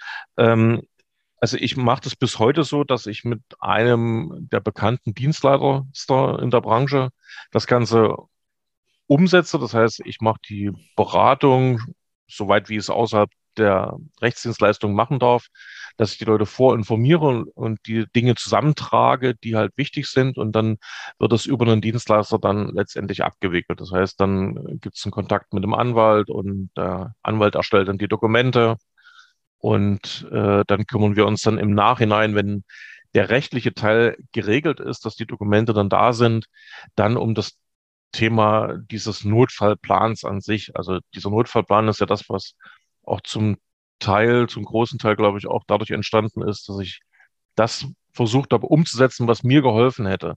So dieser Fahrplan, was muss ich denn jetzt machen? Okay. Ich habe damals, wo das mit meiner Frau passiert war, äh, gesagt, okay, scheiße, es gibt Fristen, Fristen, Fristen. Und ich habe meinem Vater damals gesagt, äh, hier, fahr nach Hause, nimm dir eine Kiste, nimm die und die Ordner mit und schaff das zu meinem Anwalt. Und den hatte ich angerufen, ne, habe ihm gesagt, du Danilo, das und das ist passiert. Äh, mein Vater bringt dir jetzt eine Kiste mit Ordnern, informier die erstmal alle, dass da irgendwas ist. Ich kümmere mich dann selber drum, wenn ich wieder klare Bilder sehe. Aber das war so mein erstes und ich habe damals gesagt, okay, das kann aber jetzt nicht die Dauerlösung für jeden sein. Und äh, ich will den Leuten was an die Hand geben, um es denen ein bisschen leichter zu machen, eine, gewisse Sicherheit zu geben, dass die die richtigen Dinge zur richtigen Zeit dann tun können. Weißt du? Dass man weiß, okay, ich muss heute die Krankenkasse anrufen und hier ist die Telefonnummer dazu und äh, dann muss ich die und die Versicherung anrufen.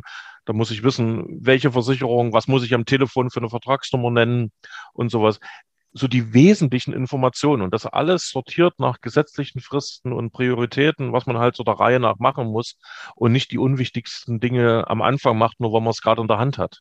Weißt du? Und das war so die Idee dieses Notfallplans. Ähm, und das ist das, was viele, viele Leute wirklich sehr dankbar annehmen. Das machen dürfen ist das eine, aber das auch wissen, was man dann wann wie machen muss, ist am meisten das andere. Aber den hast du selbst entwickelt, den Notfallplan, weil ich wollte mich gerade, ne, du hast mit dem, also du hast den Prozess entwickelt, um halt die, äh, quasi äh, mit den Anwältsachen das zu regeln, weil ich gerade wieder vergessen habe. Ähm, ähm, und danach hast du aber den, den Notfallplan, weil den gab es nicht in der Generation Beratung, wo du halt, äh, das, also ein, du hast ja quasi, ein, du hast eine Ausbildung gemacht, aber weil das finde ich eigentlich eine ziemlich grundlegende, logische Sache, aber gab es nicht. Das heißt, musstest, musstest du machen, sowas. Also musstest du. Genau. Also ich habe den nicht ganz alleine entwickelt, dann auch in Verbindung mit den Dienstleistern, mit denen ich zusammenarbeite. Wir haben das dann zusammen gemacht. Aber das gab es in der Ausbildung nicht. Und das war ja letztendlich auch das, warum einige, die diese Ausbildung gemacht haben, dann am Ende nicht dazu gekommen sind, das wirklich in ihrer Beratung mit, mit zu implementieren, weil die kein Konzept hatten, wie sie das umsetzen.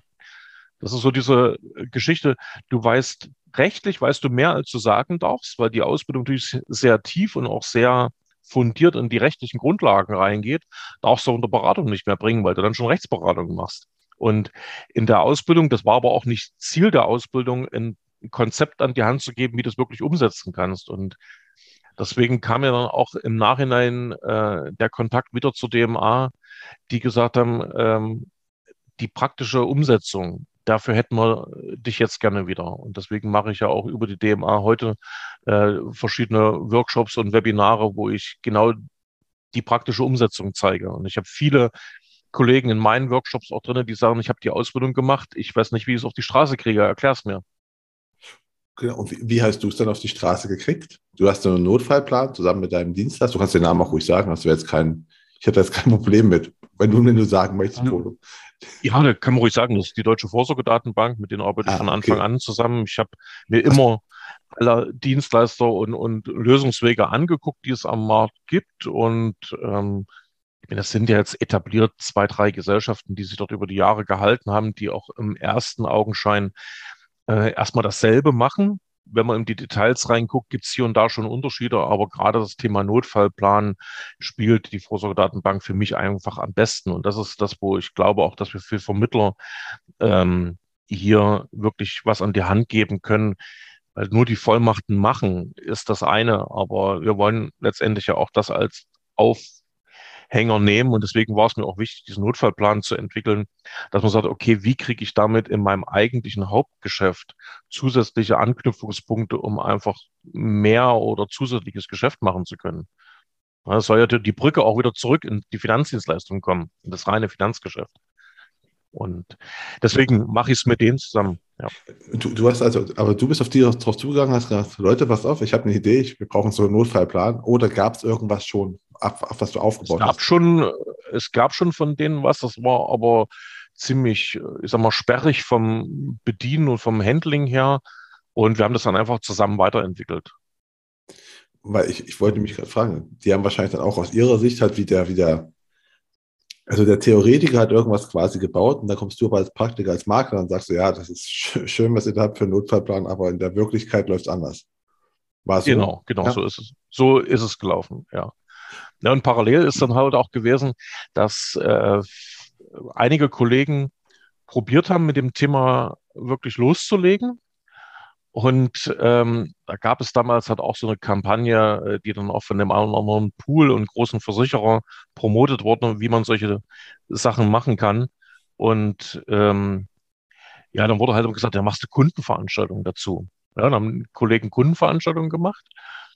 Und das lief auch bis zum gewissen Teil ganz gut und dann irgendwie funktioniert es nicht mehr. Und ein paar Leute hier so aus dem Bereich Thüringen oder Sachsen, die haben halt gesagt, hä, kannst du mal mit hinkommen, wenn die Leute da blöde Fragen stellen, dass du mir da ein bisschen helfen kannst, fachlich. Und ich gesagt, okay, wenn ich es einrichten kann, komm da hin. Hab mich in eine Ecke gesetzt und das lief immer nach dem gleichen Muster. Die Säle waren voll. Egal, ob da 20 Leute geplant waren oder 100 Leute. Also das Thema hat definitiv eingeschlagen. Problem, an was sich viele Vermittler gewundert hatten, waren, dass saßen überwiegend alte Leute. Jetzt nichts gegen die alten Leute, aber die Vermittler an sich hätten gerne etwas jüngeres Klientel dabei gehabt. Ja, aber wer denkt denn an Notfall, also an Vorsorge, denkt ja nur mal, es denken halt nicht 20-Jährige dran, ne? Da bist du unsterblich und kannst alles. Also nach dem eigenen Gefühl. Ne? Erstens, ne? erstens mal das, aber es ist auch die Frage, wie, äh, wie bewirbst du deine Veranstaltung? Und damals war die Aussage, ähm, macht eine Anzeige ins örtliche Amtsblatt Stadtanzeige oder sowas. Na, wer liest denn das? Alte Leute, und wenn du dort hinschreibst, Vorsorge, Infoabend zur Vorsorgevollmacht im Goldenen Hirsch oder sowas, dann brauchst du dich nicht wundern, wenn da nur alte Leute drinnen sitzen. Nicht bös gemeint. Nee, das ist verständlich. Das ist die, ja, erzähl weiter die, die Ansprache der Zielgruppe war halt einfach. Und ich habe damals auch gesagt, okay, ich möchte jetzt nicht immer bei jedem Kunden dasselbe erzählen und so diese Anfangsgeschichte, die konntest du dann schon im Schlaf erzählen. Ähm, habe dann auch angefangen, mir Kunden zusammenzunehmen und dann, ja, kann man da mal jemanden mitbringen und so ist letztendlich auch Kundenveranstaltungen parallel bei mir entstanden. Und wo es dann anfing, äh, größere Kreise anzunehmen, dass dann auch mehr Leute aus der Verwandtschaft von meinen eigentlichen Kunden dazu kam. Und ich gesagt, okay, ich suche mir eine Location, wo ich das machen kann. Und ich wollte aber nicht, wie parallel die anderen Sachen entstanden sind, hier mit im Goldenen Hirsch oder wie auch immer, die, naja, so die, die, die Dorflocations halt sind, ne? Das wollte ich nicht. Und ich gesagt, okay, wie kannst du es anders machen? Wie kannst du auch dann generell sagen, ich will das anders aufziehen, um eine andere Zielgruppe zu erreichen? Dann haben wir gesagt, okay, welche Kunden hätte ich am liebsten? Und das sind Familien, Familien mit Kindern, die vielleicht auch mal ein Haus bauen wollen, weil ich ja immer noch äh, das Thema Bauvieh hatte. Ich sagte, okay, wie nennst du das Ganze? Und bin dann, keine Ahnung, wie ich dazu kam, weiß ich nicht mehr. Darauf gekommen, so ein Elternabend einmal anders. Das war so der, äh, die Überschrift für meine Veranstaltung. Ich sage, okay, Elternabend. Mit dem Begriff können erstmal alle anfangen, die Kinder im erziehungsfähigen Alter haben weil die müssen in die Kita oder müssen in die Schule. Und da ist halt die Überschrift halt immer Elternabend, aber wir reden ja über ein anderes Thema und deswegen Elternabend einmal anders. Das war so die Einleitung. Und so heißen die Dinger bis heute bei mir. Und ich hatte dann mir eine soziale Einrichtung hier in Jena und Umgebung gesucht, also Treffpunkte für Familien und sowas. Da gibt es eine ganze Reihe davon und bin dorthin gegangen. Also da sind ja schon Familien. Warum soll ich doch nicht mit dem Thema und derselben Zielgruppe nicht auch dahin gehen? Und das ging einfacher wie gedacht, äh, dass die mir auch die Möglichkeit gegeben haben. Und ich habe einen Altersdurchschnitt in den Veranstaltungen, jetzt natürlich vor Corona, äh, die gehabt, der lag, ja, ich habe es jetzt nicht nicht wirklich gemessen, aber gefühlt würde ich sagen, Altersdurchschnitt so bei 35. Hm. Und wo hast du die, also wie hast du die erreicht? Wie hast du, also hast du da, also ich gehe davon aus, du hast nicht im Amtsblatt eine Anzeige geschrieben? Nee. Nie, nicht ein einziges Mal. äh, dann hätte ich auch noch die älteren Leute erreicht. Genau, deswegen. Nein, ich habe ähm, natürlich erstmal weiter in meinem Kundenstamm und gesagt, wir machen das jetzt dort und bringt noch welche mit und sowas. Und dann natürlich die Location selber, weil ich habe dann auch gemerkt, okay, wenn du jetzt selber auf Kindergärten und Schulen zugehst, dann haben die natürlich eine gewisse Hemmschwelle für irgendwas äh, Werbung zu machen. Und habe dann mit den Leuten von dieser Einrichtung, die die äh, Sachen dort betreiben, gesagt, mit dem besprochen, wie macht ihr das mit euren Veranstaltungen? Und ja, dann wurden halt Aushänge gemacht, dann wurde es bei dem auf die Homepage, auf die Facebook-Seiten äh, gestellt. Ich gesagt, könnt ihr mein Zeug dort mit dazu nehmen? So, ja, überhaupt kein Problem. Und wenn du willst, kannst du unser Flyer machen und wir verteilen die dann in Kindergärten und Schulen, mit denen wir zusammenarbeiten. also, wie geil ist das denn? Ja, äh, und ähm, dann haben die letztendlich meine Flyer verteilt, für mich Werbung gemacht oder gab es die Aushänge und ich habe dann bei in regionalen Facebook-Gruppen, also, also was so in der Stadt oder in der Region an Facebook-Gruppen regional ist und habe dort einfach die Werbung für die Veranstaltung gemacht. Und wie war die Resonanz? Hab, also in, in den Gruppen, ich meine jetzt, wenn da, du bist ja also ne, auch, auch für die, also auch wenn du es natürlich gut meinst, ne, trotzdem bist du ja für mhm. die normalen Gruppen äh, Leute, ist es so, ach Gott, so ein Versicherungstyp. Weißt du? Also, das ist ja das, ja. kennen wir ja alle, die, die, die normale Reaktion. Aber du Richtig, hast ein anderes, also, ein anderes Thema.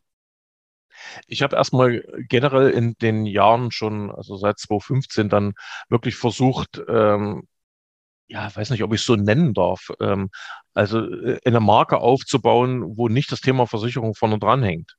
Aber ich will wirklich mit dem Thema Generationenberatung, Notfallplanung oder Familie mit Schutz, Familie schützen mit Kopf, wie ich es am Anfang schon gesagt hatte, als einer der Hashtags auch wahrgenommen werden. Und das werde ich inzwischen auch. Und da spielt auch in diesen ersten Gesprächen, auch bei den Veranstaltungen, spielt das Thema Versicherung überhaupt keine Rolle. Natürlich spreche ich an, wie sieht es denn finanziell aus, wenn der Fall passiert und wir brauchen deine Vollmachten. Welche Auswirkungen hat es denn auf euren Alltag? Und dann ist man in dem Thema Versicherung drin, aber ich komme durch eine völlig andere Tür und die Bereitschaft, auch bei neuen Kunden alles mal auf den Tisch zu packen und sagen, lass uns das mal gemeinsam angucken, wann kommst du aus welchem Topf wie viel Geld, das ist wesentlich einfacher. Ja, und dann auch die Bereitschaft, äh, Dinge, die sind ja nicht falsch, die die Leute haben. Also ich schmeiße ja nicht alles über den Haufen, um Gottes Willen. Die Kollegen vorher machen ja einen guten Job. Es ist halt manchmal, dass ein Thema noch gar nicht angesprochen wurde äh, was weiß ich, Pflege oder sowas fehlt häufig. Ähm, oder dass auch BU-Krankentagegeld gar nicht vorhanden ist oder nur zum geringen Teil. Ja, dass man dann aufstockend oder parallel zu dem, was schon da ist, noch Dinge mit ergänzt. Wie gesagt, es geht mir niemals darum, Verträge kaputt zu machen, die schon da sind. Ähm, das hat mir Gott sei Dank nicht so häufig, dass da wirklich irgendwelcher äh, Sachen an Verträgen drin ist, die überhaupt nicht zu den Kunden passen. Ja, das ist ja Gott sei Dank nicht so. Und aber die Veranstaltungen sind, sind kostenlos für deine Kunden, oder? Also die Veranstaltungen sind kostenlos, ja. Ähm, ich habe auch überlegt, nehme ich dafür Geld, aber es ist eigentlich Quatsch. Hey, ich, ich will was Gutes tun, will informieren und wer dann Bock hat, in ein Gespräch zu kommen, der macht das dann. Und in der Veranstaltung geht es letztendlich darum, äh, die Leute zu informieren, welche Auswirkungen hat es, wenn der Fall X eintritt und du nichts geregelt hast. Also viel praktisch. Ich versuche das auch ein bisschen erleben zu lassen. Klingt immer blöd bei dem Thema, mhm. weiß ich, aber dass man halt nicht so äh, trocken das Ganze macht und sagt, hier, das ist der Paragraph sowieso und sowieso. Natürlich gucken wir uns Paragraphen an, aber halt einfach, was macht das im Alltag, ne? so wie ich es damals auch durchgemacht hatte, leider. Und was kannst du tun, damit du genau das nicht erlebst? Äh, das ist so die Botschaft dahinter. Und dann ist das Ziel in der Veranstaltung natürlich zu sagen, Leute, wenn ihr Lust habt, kommt zum Termin. Das ist individuell, da geht es um sehr, sehr persönliche Dinge. Da, das ist auch nichts für eine Veranstaltung, wo man das so detailliert dann bespricht. Ähm, und deswegen die Einladung dann zu einem persönlichen Gespräch und dann kann man die Dinge dann im Detail besprechen. Und das funktioniert wirklich super gut. Sind die persönlichen Gespräche, sind die dann äh, auch vor Ort? Also trefft ihr euch virtuell, äh, virtuell real oder, sorry, oder ähm, also, läuft das äh, digital?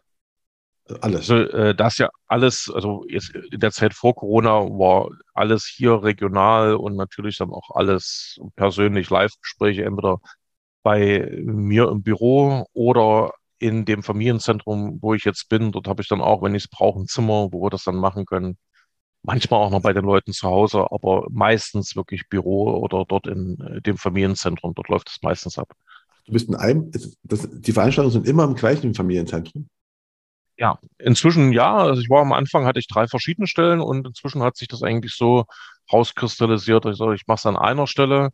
Ähm, ich baue jetzt gerade noch eine zweite Geschichte auf, dass ich das in einem anderen Ort noch mache. Ähm, da warten wir jetzt noch auf der, auf das Okay von der, dem Träger äh, der Einrichtung, dass der sagt, okay, darf ich machen. Da hatte ich auch schon mal vor ein paar Jahren Veranstaltungen gemacht und ähm, die sind recht offen dafür. Und das ist halt ein Thema, was viele sagen, okay, ich möchte es machen und ja, ich wusste ganz, dass immer in der gleichen, in der gleichen äh, Location ist. Ich dachte, also ich dachte bis gerade eben, du, du, mhm. du tingelst, klingt auch schon wieder voll scheiße. Egal. Aber du, du ne, du, du, du tingelst quasi durch verschiedene äh, solche Einrichtungen, weil ich hätte nicht gedacht, dass du an einem Ort bist und dass du quasi immer, dass die Leute dass es halt so viel Nachfrage nach diesem Thema gibt, weil das muss es ja geben, wenn du an einem Ort bist und es kommen immer wieder Leute, ne? du, du füllst deine Veranstaltung, dann ist das Thema ja definitiv immer noch, auch wenn du vorher sagst, wäre so ein Hype, es ist ja ein begründeter bei den, Hype. Das ist ja das, das Krasse und was ich ja auch versuche, auch bei uns in der Branche ein bisschen zu etablieren,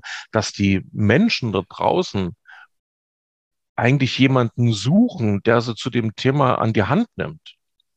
Und das eigentlich ein Riesenpotenzial ist, wo sich nur ein Großteil aus, von den Kollegen noch nicht so richtig rantraut, weil sie nicht richtig wissen, wie. Aber es ist das Thema, wo ich am leichtesten äh, Leute gewinnen kann, weil das Thema Vorsorgevollmacht Patientenwirkung zu regeln, das haben die alle auf dem Schirm. Ich hatte vorhin im, im, Vorgespräch kurz gesagt, ich war gestern auf einer Veranstaltung, da saßen 100 Leute drinne und ich habe äh, die gefragt, das war mal eine meiner ersten Standardfragen. Also, wie viele von Ihnen wissen denn grundsätzlich, dass das Thema Vorsorgevollmacht und Patientenwirkung wichtig ist? 100 Leute heben die Hand. Ja. Alle. So. Dann habe ich gefragt, wie viele von Ihnen haben das dann tatsächlich schon geregelt? Das waren gefühlt 10 Prozent. Und dann habe ich gefragt, die, die jetzt nicht die Hand gehoben haben, woran könnte es denn gelegen haben? So, dann kam raus, ja, im Wesentlichen, und das ähm, ist ja auch mit den eigenen Umfragen, die ich mache, wenn ich jetzt Neukunden bekomme, kristallisiert sich immer wieder raus, ich weiß, dass es wichtig ist, aber ich brauche mehr Informationen, wie mache ich es richtig? Und genau das ist der Punkt. Wenn wir das schaffen, weil es eben sehr nah mit unserem Hauptthema in unserer Branche sowieso zu tun hat, wenn wir das schaffen, diese Verbindung herzustellen, die Leute zu informieren, ein Stück weit an die Hand zu nehmen, außerhalb von jeglicher Rechtsberatung logisch, dass wir Leuten schaffen, sagen, ich nehme dich an die Hand, ich begleite dich durch das Thema durch und in dem Zusammenhang gucken wir uns deine finanzielle Konstellation an. Einen noch genialeren Weg gibt's ja gar nicht, weil die Leute wissen, ich muss das irgendwie mal lösen und ich suche jemanden, der mir helfen kann. Und durch Corona habe ich es jetzt auch so gemacht, ich hatte natürlich keine Möglichkeit, Veranstaltungen zu machen. Und habe dann umgestellt auf Familiensprechstunde im Familienzentrum. Und also wir haben ist dann gesagt, gar nicht erst Veranstaltungen, sondern gleich Einzelgespräche. Also ich habe Sprechstunden angeboten, gesagt, ich bin mal einen Nachmittag dort. Und wir haben es ausschließlich auch weiterhin über Facebook-Gruppen beworben. Da hast du natürlich auch mal, dass an einem Nachmittag mal nur zwei Leute kommen, aber ich hatte auch schon äh, Nachmittage, da waren fünf, sechs Leute da. und die dann gekommen sind, auch jetzt aktuell durch die Corona-Zeit meiner Ansicht nach nochmal befeuert. Und bei vielen kam so einer der ersten Sätze, oh, ich bin froh, dass es hier endlich mal eine Stelle gibt, wo ich mal meine Fragen loswerde. Das ist so ein Grundtenor, dass sich durch die ganzen Jahre durchzieht, dass die Leute nicht wissen, wo gehe ich denn hin? Zum Notar will ich nicht, da kostet gleich einen Haufen Geld, aber wo denn sonst hin? Und genau das ist der Punkt, wo wir äh, einstecken. Ja. Kostet bei, kostet bei dir Geld? Kostet also das, das, dann Geld das bei dir? Also nimmst du auch dann Geld mir, für Beratungsleistung? bin halt so, äh, das Erstgespräch ist kostenfrei, das ist aber zeitlich halt auch begrenzt, sodass ich das wirklich takten kann. Aber dann in dem Erstgespräch sage ich dann auch, was dann der nächste Schritt, wenn sie den Weg mit mir gemeinsam gehen wollen, was es kostet. Und dann können die Leute entscheiden, machen sie es oder machen sie es nicht. Ja. Ich finde es auch gut. Ich finde es auch gut. Ich finde auch, was du halt sagst, ist halt ein Riesen, es ist halt ein Riesenmarkt, ne? also ein Riesenmarkt, eine Riesennachfrage. Und ich frage mich halt, weil du bist halt für mich wirklich der Einzige, ich, aber gut, ich, ich, ich bin ja nur so, ich stehe so am Background von der Branche, ne? Der Einzige, der das Thema halt Generationenberatung halt so, so, so voranschiebt. Gibt, Nein, so, leider, so nicht, leider nicht, nicht. Also wie gesagt, äh, ich noch war mal mehr unterwegs zu dem Thema. Ähm, und viele haben es dann wirklich sein lassen, mal sagen, okay, was darf ich denn nun? Was darf ich, was darf ich nicht? Dann gab es eine Zeit lang ähm, auch, naja, nicht schöne Diskussionen bei äh, Facebook in den äh, bekannten Gruppen, was man dann machen darf und das ist, darf man alles gar nicht und unerlaubte Rechtsberatung. Da habe ich auch viel Drescher äh, bekommen, wo ich sage, hey, ihr wisst gar nicht, was ich mache und sagt doch nicht, ich mache unerlaubte Rechtsberatung, wenn ihr gar nicht dabei gewesen seid. Das ist ja Quatsch. Und ähm, ich versuche dann halt, deswegen mache ich ja seit 2017 auch meine Workshops, also jetzt die Masterclass in der Richtung, wo ich sage, ich versuche ein Beratungskonzept an die Hand zu geben, wie man das machen kann, so dass ihr euch sicher bewegt und genau den Bedarf der Kunden aufnehmt und darüber dann letztendlich äh, einen Mehrwert für die Kunden bietet, wie ihr euch das vergüten lassen könnt und äh, dem Kunden geholfen ist. Es sind zusätzliche Einnahmen da. Es gibt tausend Cross-Selling-Ansätze für den Kunden äh, oder für den äh, Berater, Entschuldigung, äh, wie er mit seinem Kunden nochmal in die in Themen einsteigen kann. Und da merke ich jetzt, dass es bei etlichen Kollegen auch wirklich auf ähm, ja, guten Boden stößt, dass sie wirklich sagen, okay, jetzt weiß ich, wie ich machen kann und ich kriege so viel mega Feedback von den Leuten, sagen, oh, das ist so geil. Das sind ganz andere Gespräche, das ist eine ganz andere Wertschätzung, eine ganz andere Kundenbeziehung, die dadurch entsteht, weil die Leute dankbar sind, dass man denen ein Riesenproblem und eine Last nimmt. Und das, wenn ich das geschickt und mit meinem eigentlichen Geschäft verbinden kann, mega. Ja, deswegen, ich, ich finde es halt auch so naheliegend. Also, ne, wir, wir, wir haben alle guten Ideen, ne, die jetzt so naheliegend sind, weil einfach, ich wundere mich gerade, dass es noch keiner, dass dich halt keiner kopiert, weißt du? Also, kopiert, ne? Also, das auch äh, aufnimmt in seiner Region und sagt, okay, mhm.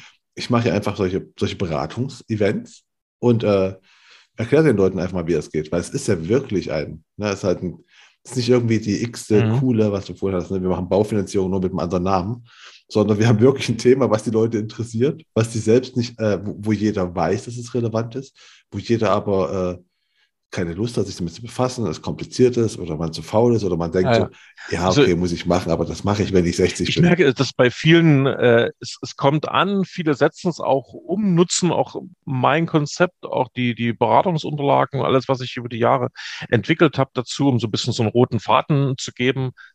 Und ähm, es ist dann halt ein Teil der Gesamtberatung. Also ich mache es ja auch wahrscheinlich bewusst ziemlich extrem, dass ich mit dem Thema wirklich eine Marke äh, aufgebaut habe. Das müssen ja die Kollegen gar nicht machen. Also wenn die sagen, es ist ein Teil unserer Beratung, wir machen das im Gesamtkonzept mit, ist es ja schon das, was mein Wunsch ist, auch für die Branche, dass es einfach sich mit etabliert. Weil in einer ganzheitlichen Beratung gehört es aus meiner Sicht absolut dazu ich kann nicht sagen, ich mache eine ganzheitliche Beratung und ich hoffe, liebe Kollegen da draußen, ihr nehmt mir das nicht übel, wenn ich jetzt sage, ihr reiht am Ende teilweise nur Versicherungs- und Finanzprodukte aneinander. Eine ganzheitliche Beratung aus meiner Wahrnehmung, ne, das kann jeder gerne anders sehen, aus meiner Wahrnehmung ist einfach, dass man sagt, okay, auch für den Fall, wenn mal was schief geht hinten, ja, wenn ich Geld aus einer Versicherung kriege, durch einen Unfall, durch eine BU, was auch immer, und ein Gericht entscheidet, wie das Geld für die Familie einzusetzen ist, dann Und das Ganze kann man durch so banalen, blöden Vorsorgevollmachten verhindern, dass die Familien selber entscheiden können, wie sie über das Geld, äh, wie sie das Geld einsetzen, was der Familie am meisten hilft. Dann ist das äh, einfach was, was dazugehört. Wenn durch eine Betreuung Gelder, wie so schön heißt im BGB, mündelsicher angelegt werden müssen und dann sämtliche Sparverträge, Depots, Fondspolisen, alles, was es so gibt, uns um die Ohren fliegen, weil das nämlich alles nicht mündelsicher laut BGB ist und der ganze Vermögensaufbau wie so ein Kartenhaus zusammenbricht, dann hat das aus meiner Wahrnehmung mit ganzheitlicher Beratung nur einen Teil zu tun. Und das Ganze, es lässt sich ja einfach lösen, wenn die Leute halt einfach irgendwie die Vollmachten für sich haben. Dann bist du raus aus dem ganzen Thema, dann können die Gelder verwendet werden, wie die Familien das entscheiden. Es ist ein ganz kleiner Schritt, der aber die Beratung wirklich rund macht. Und noch dazu greife ich ein Thema auf, was die Leute eh lösen wollen. Also ich finde halt nicht mal nur die, die Beratung rund, es macht halt die Beratung auch äh, wahrscheinlich einfacher. Also weißt du? Also dass ich einfach sage, ja gut, das gehe ich da mal hin und dann, ah, okay, was du sagst, das ist ein guter Ansatz für Cross-Selling und so weiter. Dass man halt sagt, so, der hilft mir bei der Sache, ah, der scheint ja Ahnung zu haben von diesem ganzen Thema und der ist eine Vertrauensperson. Ne? Und du hast ja eh schon die ganzen Daten von denen. Ne? Du brauchst da ganz viele Sachen von ja, denen. Ja, eben.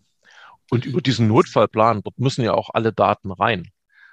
Das ist ja auch der Punkt, wir müssen ja auch irgendwo alle daran denken, dass wir auch Geschäft machen wollen mit der ganzen Geschichte. Neben dem, dass man sich diese reine Zeit, diesen Notfallplan einzurichten, das kann, sollte man sich auch bezahlen lassen, mache ich auch. Aber wenn ich auch, das merke ich bei Neukunden immer ganz extrem, wenn ich sage, ich brauche jetzt mal alle deine Versicherungen, alle äh, Finanzanlagen und, und Konten und alles, was du so hast, weil ich muss für deine Familie, für die, die dir am wichtigsten sind, müssen wir das jetzt zusammenstellen, damit die wissen, wann die was zu organisieren haben für dich, wenn du umgefallen bist. Und dann ist es selbstverständlich, dass ich auch alles kriege. Weil die Motivation ist ja eine andere. Ich gehe ja nicht hin und sage, ich mache eine ganzheitliche Analyse, ich brauche mal alle deine Verträge. Dann wissen wir doch, dass die Kunden ja vielleicht doch nicht alles Das stimmt, ne, weil genau, die Motivation. Du änderst den Punkt der Motivation, das ist auch gut. Also einfach. Und ich bin gerade auch verwirrt, dass es noch nicht so viele machen. Ähm, also ne, deswegen, weil ich finde auch dein, dein Ansatz mit dem Facebook-Gruppen da drin Werbung dafür zu machen, der ist auch gut. Hast du noch, hast du noch andere Tools, also noch andere Sachen, wo du quasi neue Medien nutzt, um Werbung für deine Sachen zu machen? Oder reicht eigentlich die? Also äh, die, die Facebook-Gruppen und äh, dann, aber das ist auch nicht professionell, bin ich ehrlich, das ist eher so intuitiv, äh, wie ich das mache bei Insta. Also Instagram äh, auf meinem äh, Profil, dass ich dann natürlich auch immer mal was poste zu dem Thema, auch mal so eine provokative These äh, zu diesem Thema so ein bisschen raushaue und dann natürlich dort auch einlade. Und da muss ich wirklich feststellen, und das ist auch so der Schnittpunkt, um wirklich auch jüngeres Klientel zu kriegen, die Kinder wenn du ähm, Kinder hast, machst du dir Gedanken, als Elternteil Gedanken, was kann ich tun, damit es den Zwergen gut geht? Was kann ich tun, damit, wenn irgendwas passiert ist, die Zwerge abgesichert sind? Also hole ich mir doch genau diese, äh, diesen Triggerpunkt in den Vordergrund und sage, äh, sprech das an. Und deswegen habe ich auch viele junge Familien, die dann wirklich kommen und äh, ja, da fließen auch mal Tränen in den Gesprächen weil sich dann die Mutti vorstellt, dass sie sich nicht mehr um ihr Kind kümmern kann und sich Sorgen macht und wir dann versuchen, eine Lösung zu finden. Das ist hoch emotional teilweise, aber dann merkt man auch die Wichtigkeit, die äh, das hat. Und dann ist es häufig immer so, dass man sagt, okay, was muss ich für mein Kind regeln? Dann ist das Thema Sorgerechtsverfügung so der erste Punkt. Aber ich mache es dann auch immer so, wenn wir das Ganze brauchen, dann ist ja was mit dir als Mutti, als Vati passiert wir regeln in der Sorgerechtsverfügung, das, was mir damals gefehlt hatte, wer sich jetzt um dein Kind kümmern darf, auch wer kümmert sich denn um dich? Es ist dieselbe Situation. Dann sind wir wieder in dem gesamten Thema drin. Ja, das ist halt nur, ich nehme einen anderen ähm, Köder, den ich vorne dranhänge, das nicht negativ klingen. Ähm, ja, klar. Nee. Und äh, deswegen ist das Thema mit den Kindern und ich weiß noch, das war eine der Sachen, die am meisten bei Instagram abgegangen sind, wo ich ähm, geschrieben hatte, kann es sein, dass ein Gericht ähm, verwehrt, dass sich Oma um dein Kind kümmern darf. Da habe ich die meisten Anfragen bekommen, ähm, oh Gottes Willen, und äh, ist das wirklich so und was muss ich denn da machen? Und dadurch sind noch etliche Kunden entstanden. Das ist echt witzig. Also man muss wirklich gucken, was spricht man ganz vorne an Äh, und was ist das, was die Leute interessiert? Und bei Instagram hast du natürlich auch das Klientel, wo viele äh, jüngere Leute da sind, die gerade Kinder haben. Ne? TikTok, die sind noch davor. Aber Instagram ist, glaube ich, momentan zumindest das Medium, wo man diese Zielgruppe junge Familien auch ganz gut erreicht. Aber das ist halt immer so ein Entertainment-Kanal. Das heißt, da darf es natürlich nicht so fachlich und nicht so traurig aussehen. Dann bin ich aber ehrlich gesagt auch noch Das am Üben, das irgendwie rauszukriegen. Wie kann man da kontinuierlich mehr erreichen? Das bin ich ehrlich. Weil, weil ich, ich fand ja auch deine Gruppen, den, Ansatz mit den lokalen Gruppen halt sehr gut, weil es einfach genau da, da erreichst du halt die Leute, ne? Und einfach ein älteres, also ein älteres Klientel, aber das ist halt nun mal auf Facebook, ne? Was selbst, was voll richtig. Auf TikTok brauchst du nicht gehen mit dem Thema, ne? Also da, das, also zum einen ist es auch schwer zu erklären, also ne, ist auch noch, ja, es geht vielleicht sogar noch, aber du hast das nicht das richtige Klientel und du hast da einfach nur 30 Sekunden Aufmerksamkeit. Da will man sich halt entertainen, weißt du? Ja. Da passt du dann, das ist einfach ein Thema, was noch, das passt doch nicht rein. Deswegen finde ich das so schon gut. Ähm, du hast auch gesagt, seit 2017 bist du jetzt ganz aus der, aus, aus der Baufi-Sache mit deinen äh, Kollegen da raus. War das, weil du dich komplett auf Generationenberatung Ne, ich wollte halt? Ich wollte halt einfach das Thema Generationenberatung wirklich in den Vordergrund stellen. Und äh, wir haben im Maklerbüro damals gemerkt, dass wir unsere eigene Verwaltung, dass die halt alles noch händisch lief und wir da einfach nicht mehr hinterhergekommen sind und haben gesagt, okay, wir müssen das irgendwie anders machen, haben versucht, diese internen Prozesse umzustellen, haben aber keine Lösung gefunden, die Schnittstellen zu Banken wirklich mega einfach macht und auch äh, in einem System Schnittstellen und automatische Abläufe zum Versicherungsbereich macht. Das gab es einmal so oder einmal so, aber nicht beides in einem System. Und deswegen haben wir gesagt, okay, wir arbeiten noch zusammen. Also meine Baufinanzierung mache ich immer noch mit den Jungs da drüben, aber wir trennen es firmentechnisch. Ich habe den Versicherungsteil rausgenommen aus der GmbH in meine Firma äh, übertragen, betreue den Bestand weiter äh, habe den ein bisschen ausselektiert, wo ich sage, okay, da gibt's nur einen Vertrag, das macht irgendwie dann langfristig keinen Sinn mehr.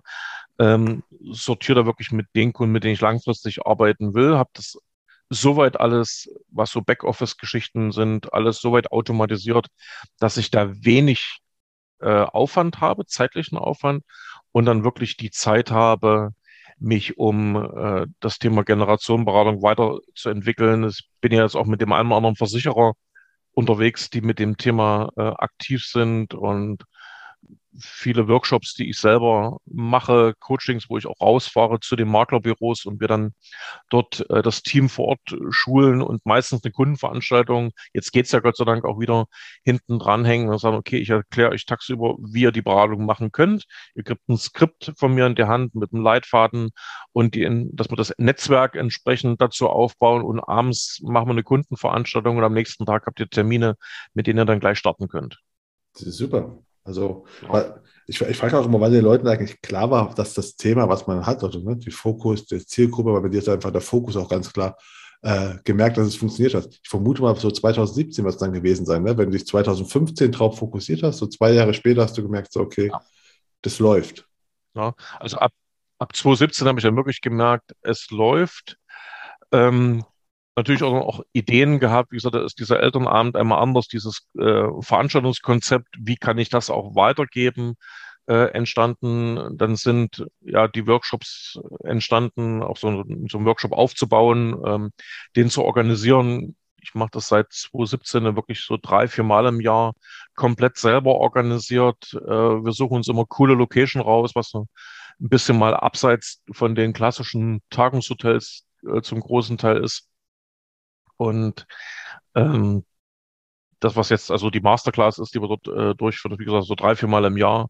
Und da gibt es eine, ganze Reihe andere Seminare dazu. Wie gesagt, wir haben uns mit zwei Versicherern, äh, denen ich gerade viel äh, zusammen mache. Und inzwischen kommen auch etliche Anfragen äh, zu ja, Artikeln, äh, die geschrieben sind oder ja, auch solchen Talkrunden oder ähnlichen Dingen, wo ich dann mit dabei bin und mal mein Thema ein bisschen offen erklären kann, was steckt dahinter und welches Potenzial da eigentlich dahinter steckt. Und dass es doch einfacher ist, wie sich viele Kollegen, glaube ich, noch ähm, ja, dort Gedanken machen, äh, wie aufwendig oder wie schwer das ist, das Thema umzusetzen. Das ist eigentlich ganz einfach, wenn man ein paar Schritte äh, mit nutzt und äh, das dann wirklich so in die Beratung mit einbeziehen kann, dass es eben nicht fünf Stunden Aufwand ohne Geld ist. Ne? Das, das macht kein Mensch, das ist ja logisch. Das stimmt, ne? welches Potenzial du, dass das hat, hast du jetzt heute schon, ne? hast du jetzt im Gespräch, wo wir jetzt auch so, so zum Ende kommen, so quasi jetzt mal echt gut aufgezeichnet, wo ich sagen kann, ey Leute, es hat halt wirklich Potenzial und ich sehe einfach, den, ist halt eigentlich sofort ein Mehrwert für jeden zu sehen. Also ähm, ja, man sollte es nur versuchen. Ähm, ich habe noch, ich frage immer nach, nach Erfolgen, da haben wir schon ganz viel gesprochen. Fällt dir noch irgendwas so vielleicht mal ein, was wo Misserfolg war, wo du irgendwas versucht hast und gemerkt hast, boah, das ging gar nicht in der Richtung. Also was weiß ich, du wolltest einen Elternabend machen in der Kita und die Kitas sind aber eher skeptisch bei sowas. Was weiß ich. Was? Fällt dir irgendwas ein? Also das war äh, ja in, in der Richtung, äh, wo ich dann selber auf die anderen der Schule mal zugegangen bin und da mehr abgeblitzt bin, als ich gehofft hatte. Und dass man nicht immer bei jedem auf offene Türen stößt, das ist klar. Aber ich sage, okay, das scheint wohl doch ein schwieriger Weg äh, zu sein. Deswegen diese sozialen Einrichtungen, die ja sowieso Anlaufstelle für so ein Thema sind, waren dann der leichtere Weg. Ansonsten mit dem Thema, ja, ich habe am Anfang viel Gegenwind bekommen, hier kannst du ja alles gar nicht machen und das darfst du alles gar nicht und sowas. Aber als Misserfolg will ich es nicht sagen, weil ich habe immer daran geglaubt und es hat sich für mich auch immer gut angefühlt. Wir sagen, das ist eigentlich nicht nur das, was ich machen will, was ist für die Kunden richtig. Und das ist das, was mir die ganzen Jahre immer wichtig war, zu sagen, okay, was macht das denn mit den Kunden oder für die Kunden? Und deswegen habe ich den Weg auch weiter verfolgt. Aber das waren mir so kleinere Dinge, wo ich gesagt habe, okay, hier an der Stelle geht es nicht weiter, machst einen anderen Weg auf. Und selber machen, nicht sich darauf verlassen, dass andere einem Türen aufmachen, sondern selber die Wege gehen. Das war so ein Erkenntnis, die daraus entstanden ist. Das ist gut. Erkenntnis sind wir schon nämlich schwer, wir sind gegen Ende und einfach gerade gerade eine Erkenntnis, ne? Also ich frage mal am Ende nochmal so drei Sachen. Und das eine war, was hast du am Anfang mhm. mal so für einen Tipp bekommen? Ich habe Mentoren haben wir gar nicht besprochen, aber du wirst doch gar keine großen Mentoren, weil das gab es noch nicht, ne? Also hast du irgendwelche Mentoren, die dir geholfen haben dabei? Also zu, zu dem Thema jetzt keine Mentoren, muss ich sagen, weil, wie schon gesagt hast, das gab es in, in der Sinne und dem Sinne noch nicht. Ich habe mir Mentoren immer für gewisse Zeiten selber gesucht. Das waren dann auch, ähm, ich sag mal, der eine oder andere Verkaufstrainer, äh, jetzt mal um den weiteren Begriff oder Coaches, die es äh, gibt, die ich mir selber gesucht habe oder wo irgendwie ein Kontakt entstanden ist und sage, okay, der kann mir jetzt mal für eine gewisse Zeit weiterhelfen. Und irgendwann war dann so, ich sage, okay, ich habe mir jetzt mitnehmen können, was ich wollte. Wir sind immer im Guten auseinandergegangen oder haben gesagt, okay, bis hierher und klar, da sind dann auch bekannte Namen, auch das Thema Storytelling. Das war ein so ein Meilenstein 2018 nochmal, wo ich gesagt okay, ich will das Thema Storytelling. Wie kann ich das Ganze von dem fachlichen ein Stückchen weg mehr in das Thema Storytelling überbringen. Das war ein Ding, was mir nochmal mega geholfen hat. Ähm, da dieses, wie baue ich Geschichten dazu, äh, um diese Botschaft, was macht das mit den Leuten, ne? um das ist mehr so in das Erleben reinzubringen. Das stimmt. Was, was war denn? Aber wie gesagt, das waren immer so Zeiten. Was war denn so am Anfang, was, was war denn so am Anfang deiner, ich sage jetzt mal deiner Generation Beraterkarriere? Ne? Also wir gehen nicht nach ganz am Anfang, wo du in, äh, in 90ern noch warst und irgendwelche mhm. Gasmaschinen durch Gegend geflogen sind. Äh, was war denn am Anfang deiner äh, Generation äh, Beraterkarriere so der, ein Tipp, den du bekommen hast, den du immer noch äh, nutzt, der dir geholfen hat? Kannst du meinen Ratschlag-Tipp? Ja, so dieses empathisch, dieses richtig hinhören, was die Leute interessiert. Das ist wirklich Wahrnehmen. Es hat es mit dem Fachlichen weniger zu tun, weil das kannst du auf alle Beziehungsprozesse und Verkaufsprozesse eigentlich ummünzen. Ähm, also damals hat einer der Coaches gesagt, du sollst nicht zuhören, sondern hinhören. Ne? Zu im Sinne von zu dicht machen äh, und ich habe dann versucht, manchmal ein bisschen drauf zu achten. Und wenn du so Leute beobachtest, äh, die so im Gespräch sind, dann ist manchmal einer dabei, der nur darauf wartet, wann kann er das nächste Mal reingrätschen und seinen Satz sagen. der hört gar nicht mehr richtig hin, was der andere eigentlich gesagt hat. Und äh, das bewusst, auch mal so wirklich richtig hinhören. Und auch mal was so teilweise zwischen den Zeilen an Botschaften rauskommt. Und das habe ich versucht aufzunehmen und dann letztendlich auch in meine Gespräche mit einzubauen. Also gerade so einen ganz wichtigen Satz, äh, den ich auch immer in den, in den Beratungsgesprächen mache. Also ich höre bei vielen Kunden immer wieder, dass so die, die Botschaft kommt, ich möchte meiner Familie nicht zur Last fallen. Und das ist so ein Satz, den trägt jeder mit sich rum. Das hast du von der Oma mal gehört oder irgendwie. was heißt denn das für dich? Und dann einfach mal die Klappe halten.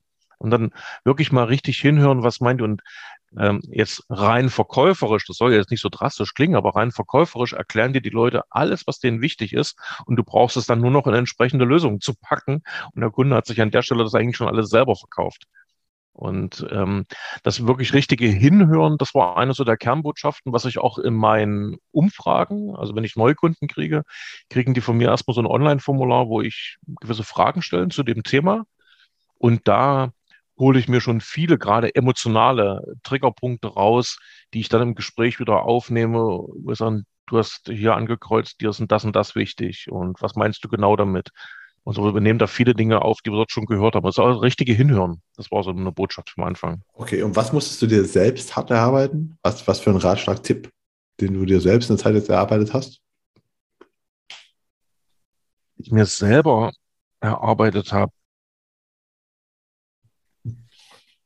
Ja, das, dieses dieses Dranbleiben, glaube ich, war das dann ja wirklich dann okay, auch wenn es äh, noch nicht so rund läuft. Und das hat mir letztendlich keiner erklärt, weil es war ja kaum einer da, den man großartig fragen konnte. Ich habe immer versucht, auf meinen Bauch zu hören, was fühlt sich gut an. Und auch ein Satz, den ich auch von Coaches mitbekommen habe, sich immer zu fragen, aus Sicht des Kunden oder auch die Frage in Richtung des Kunden zu stellen, was habe ich davon?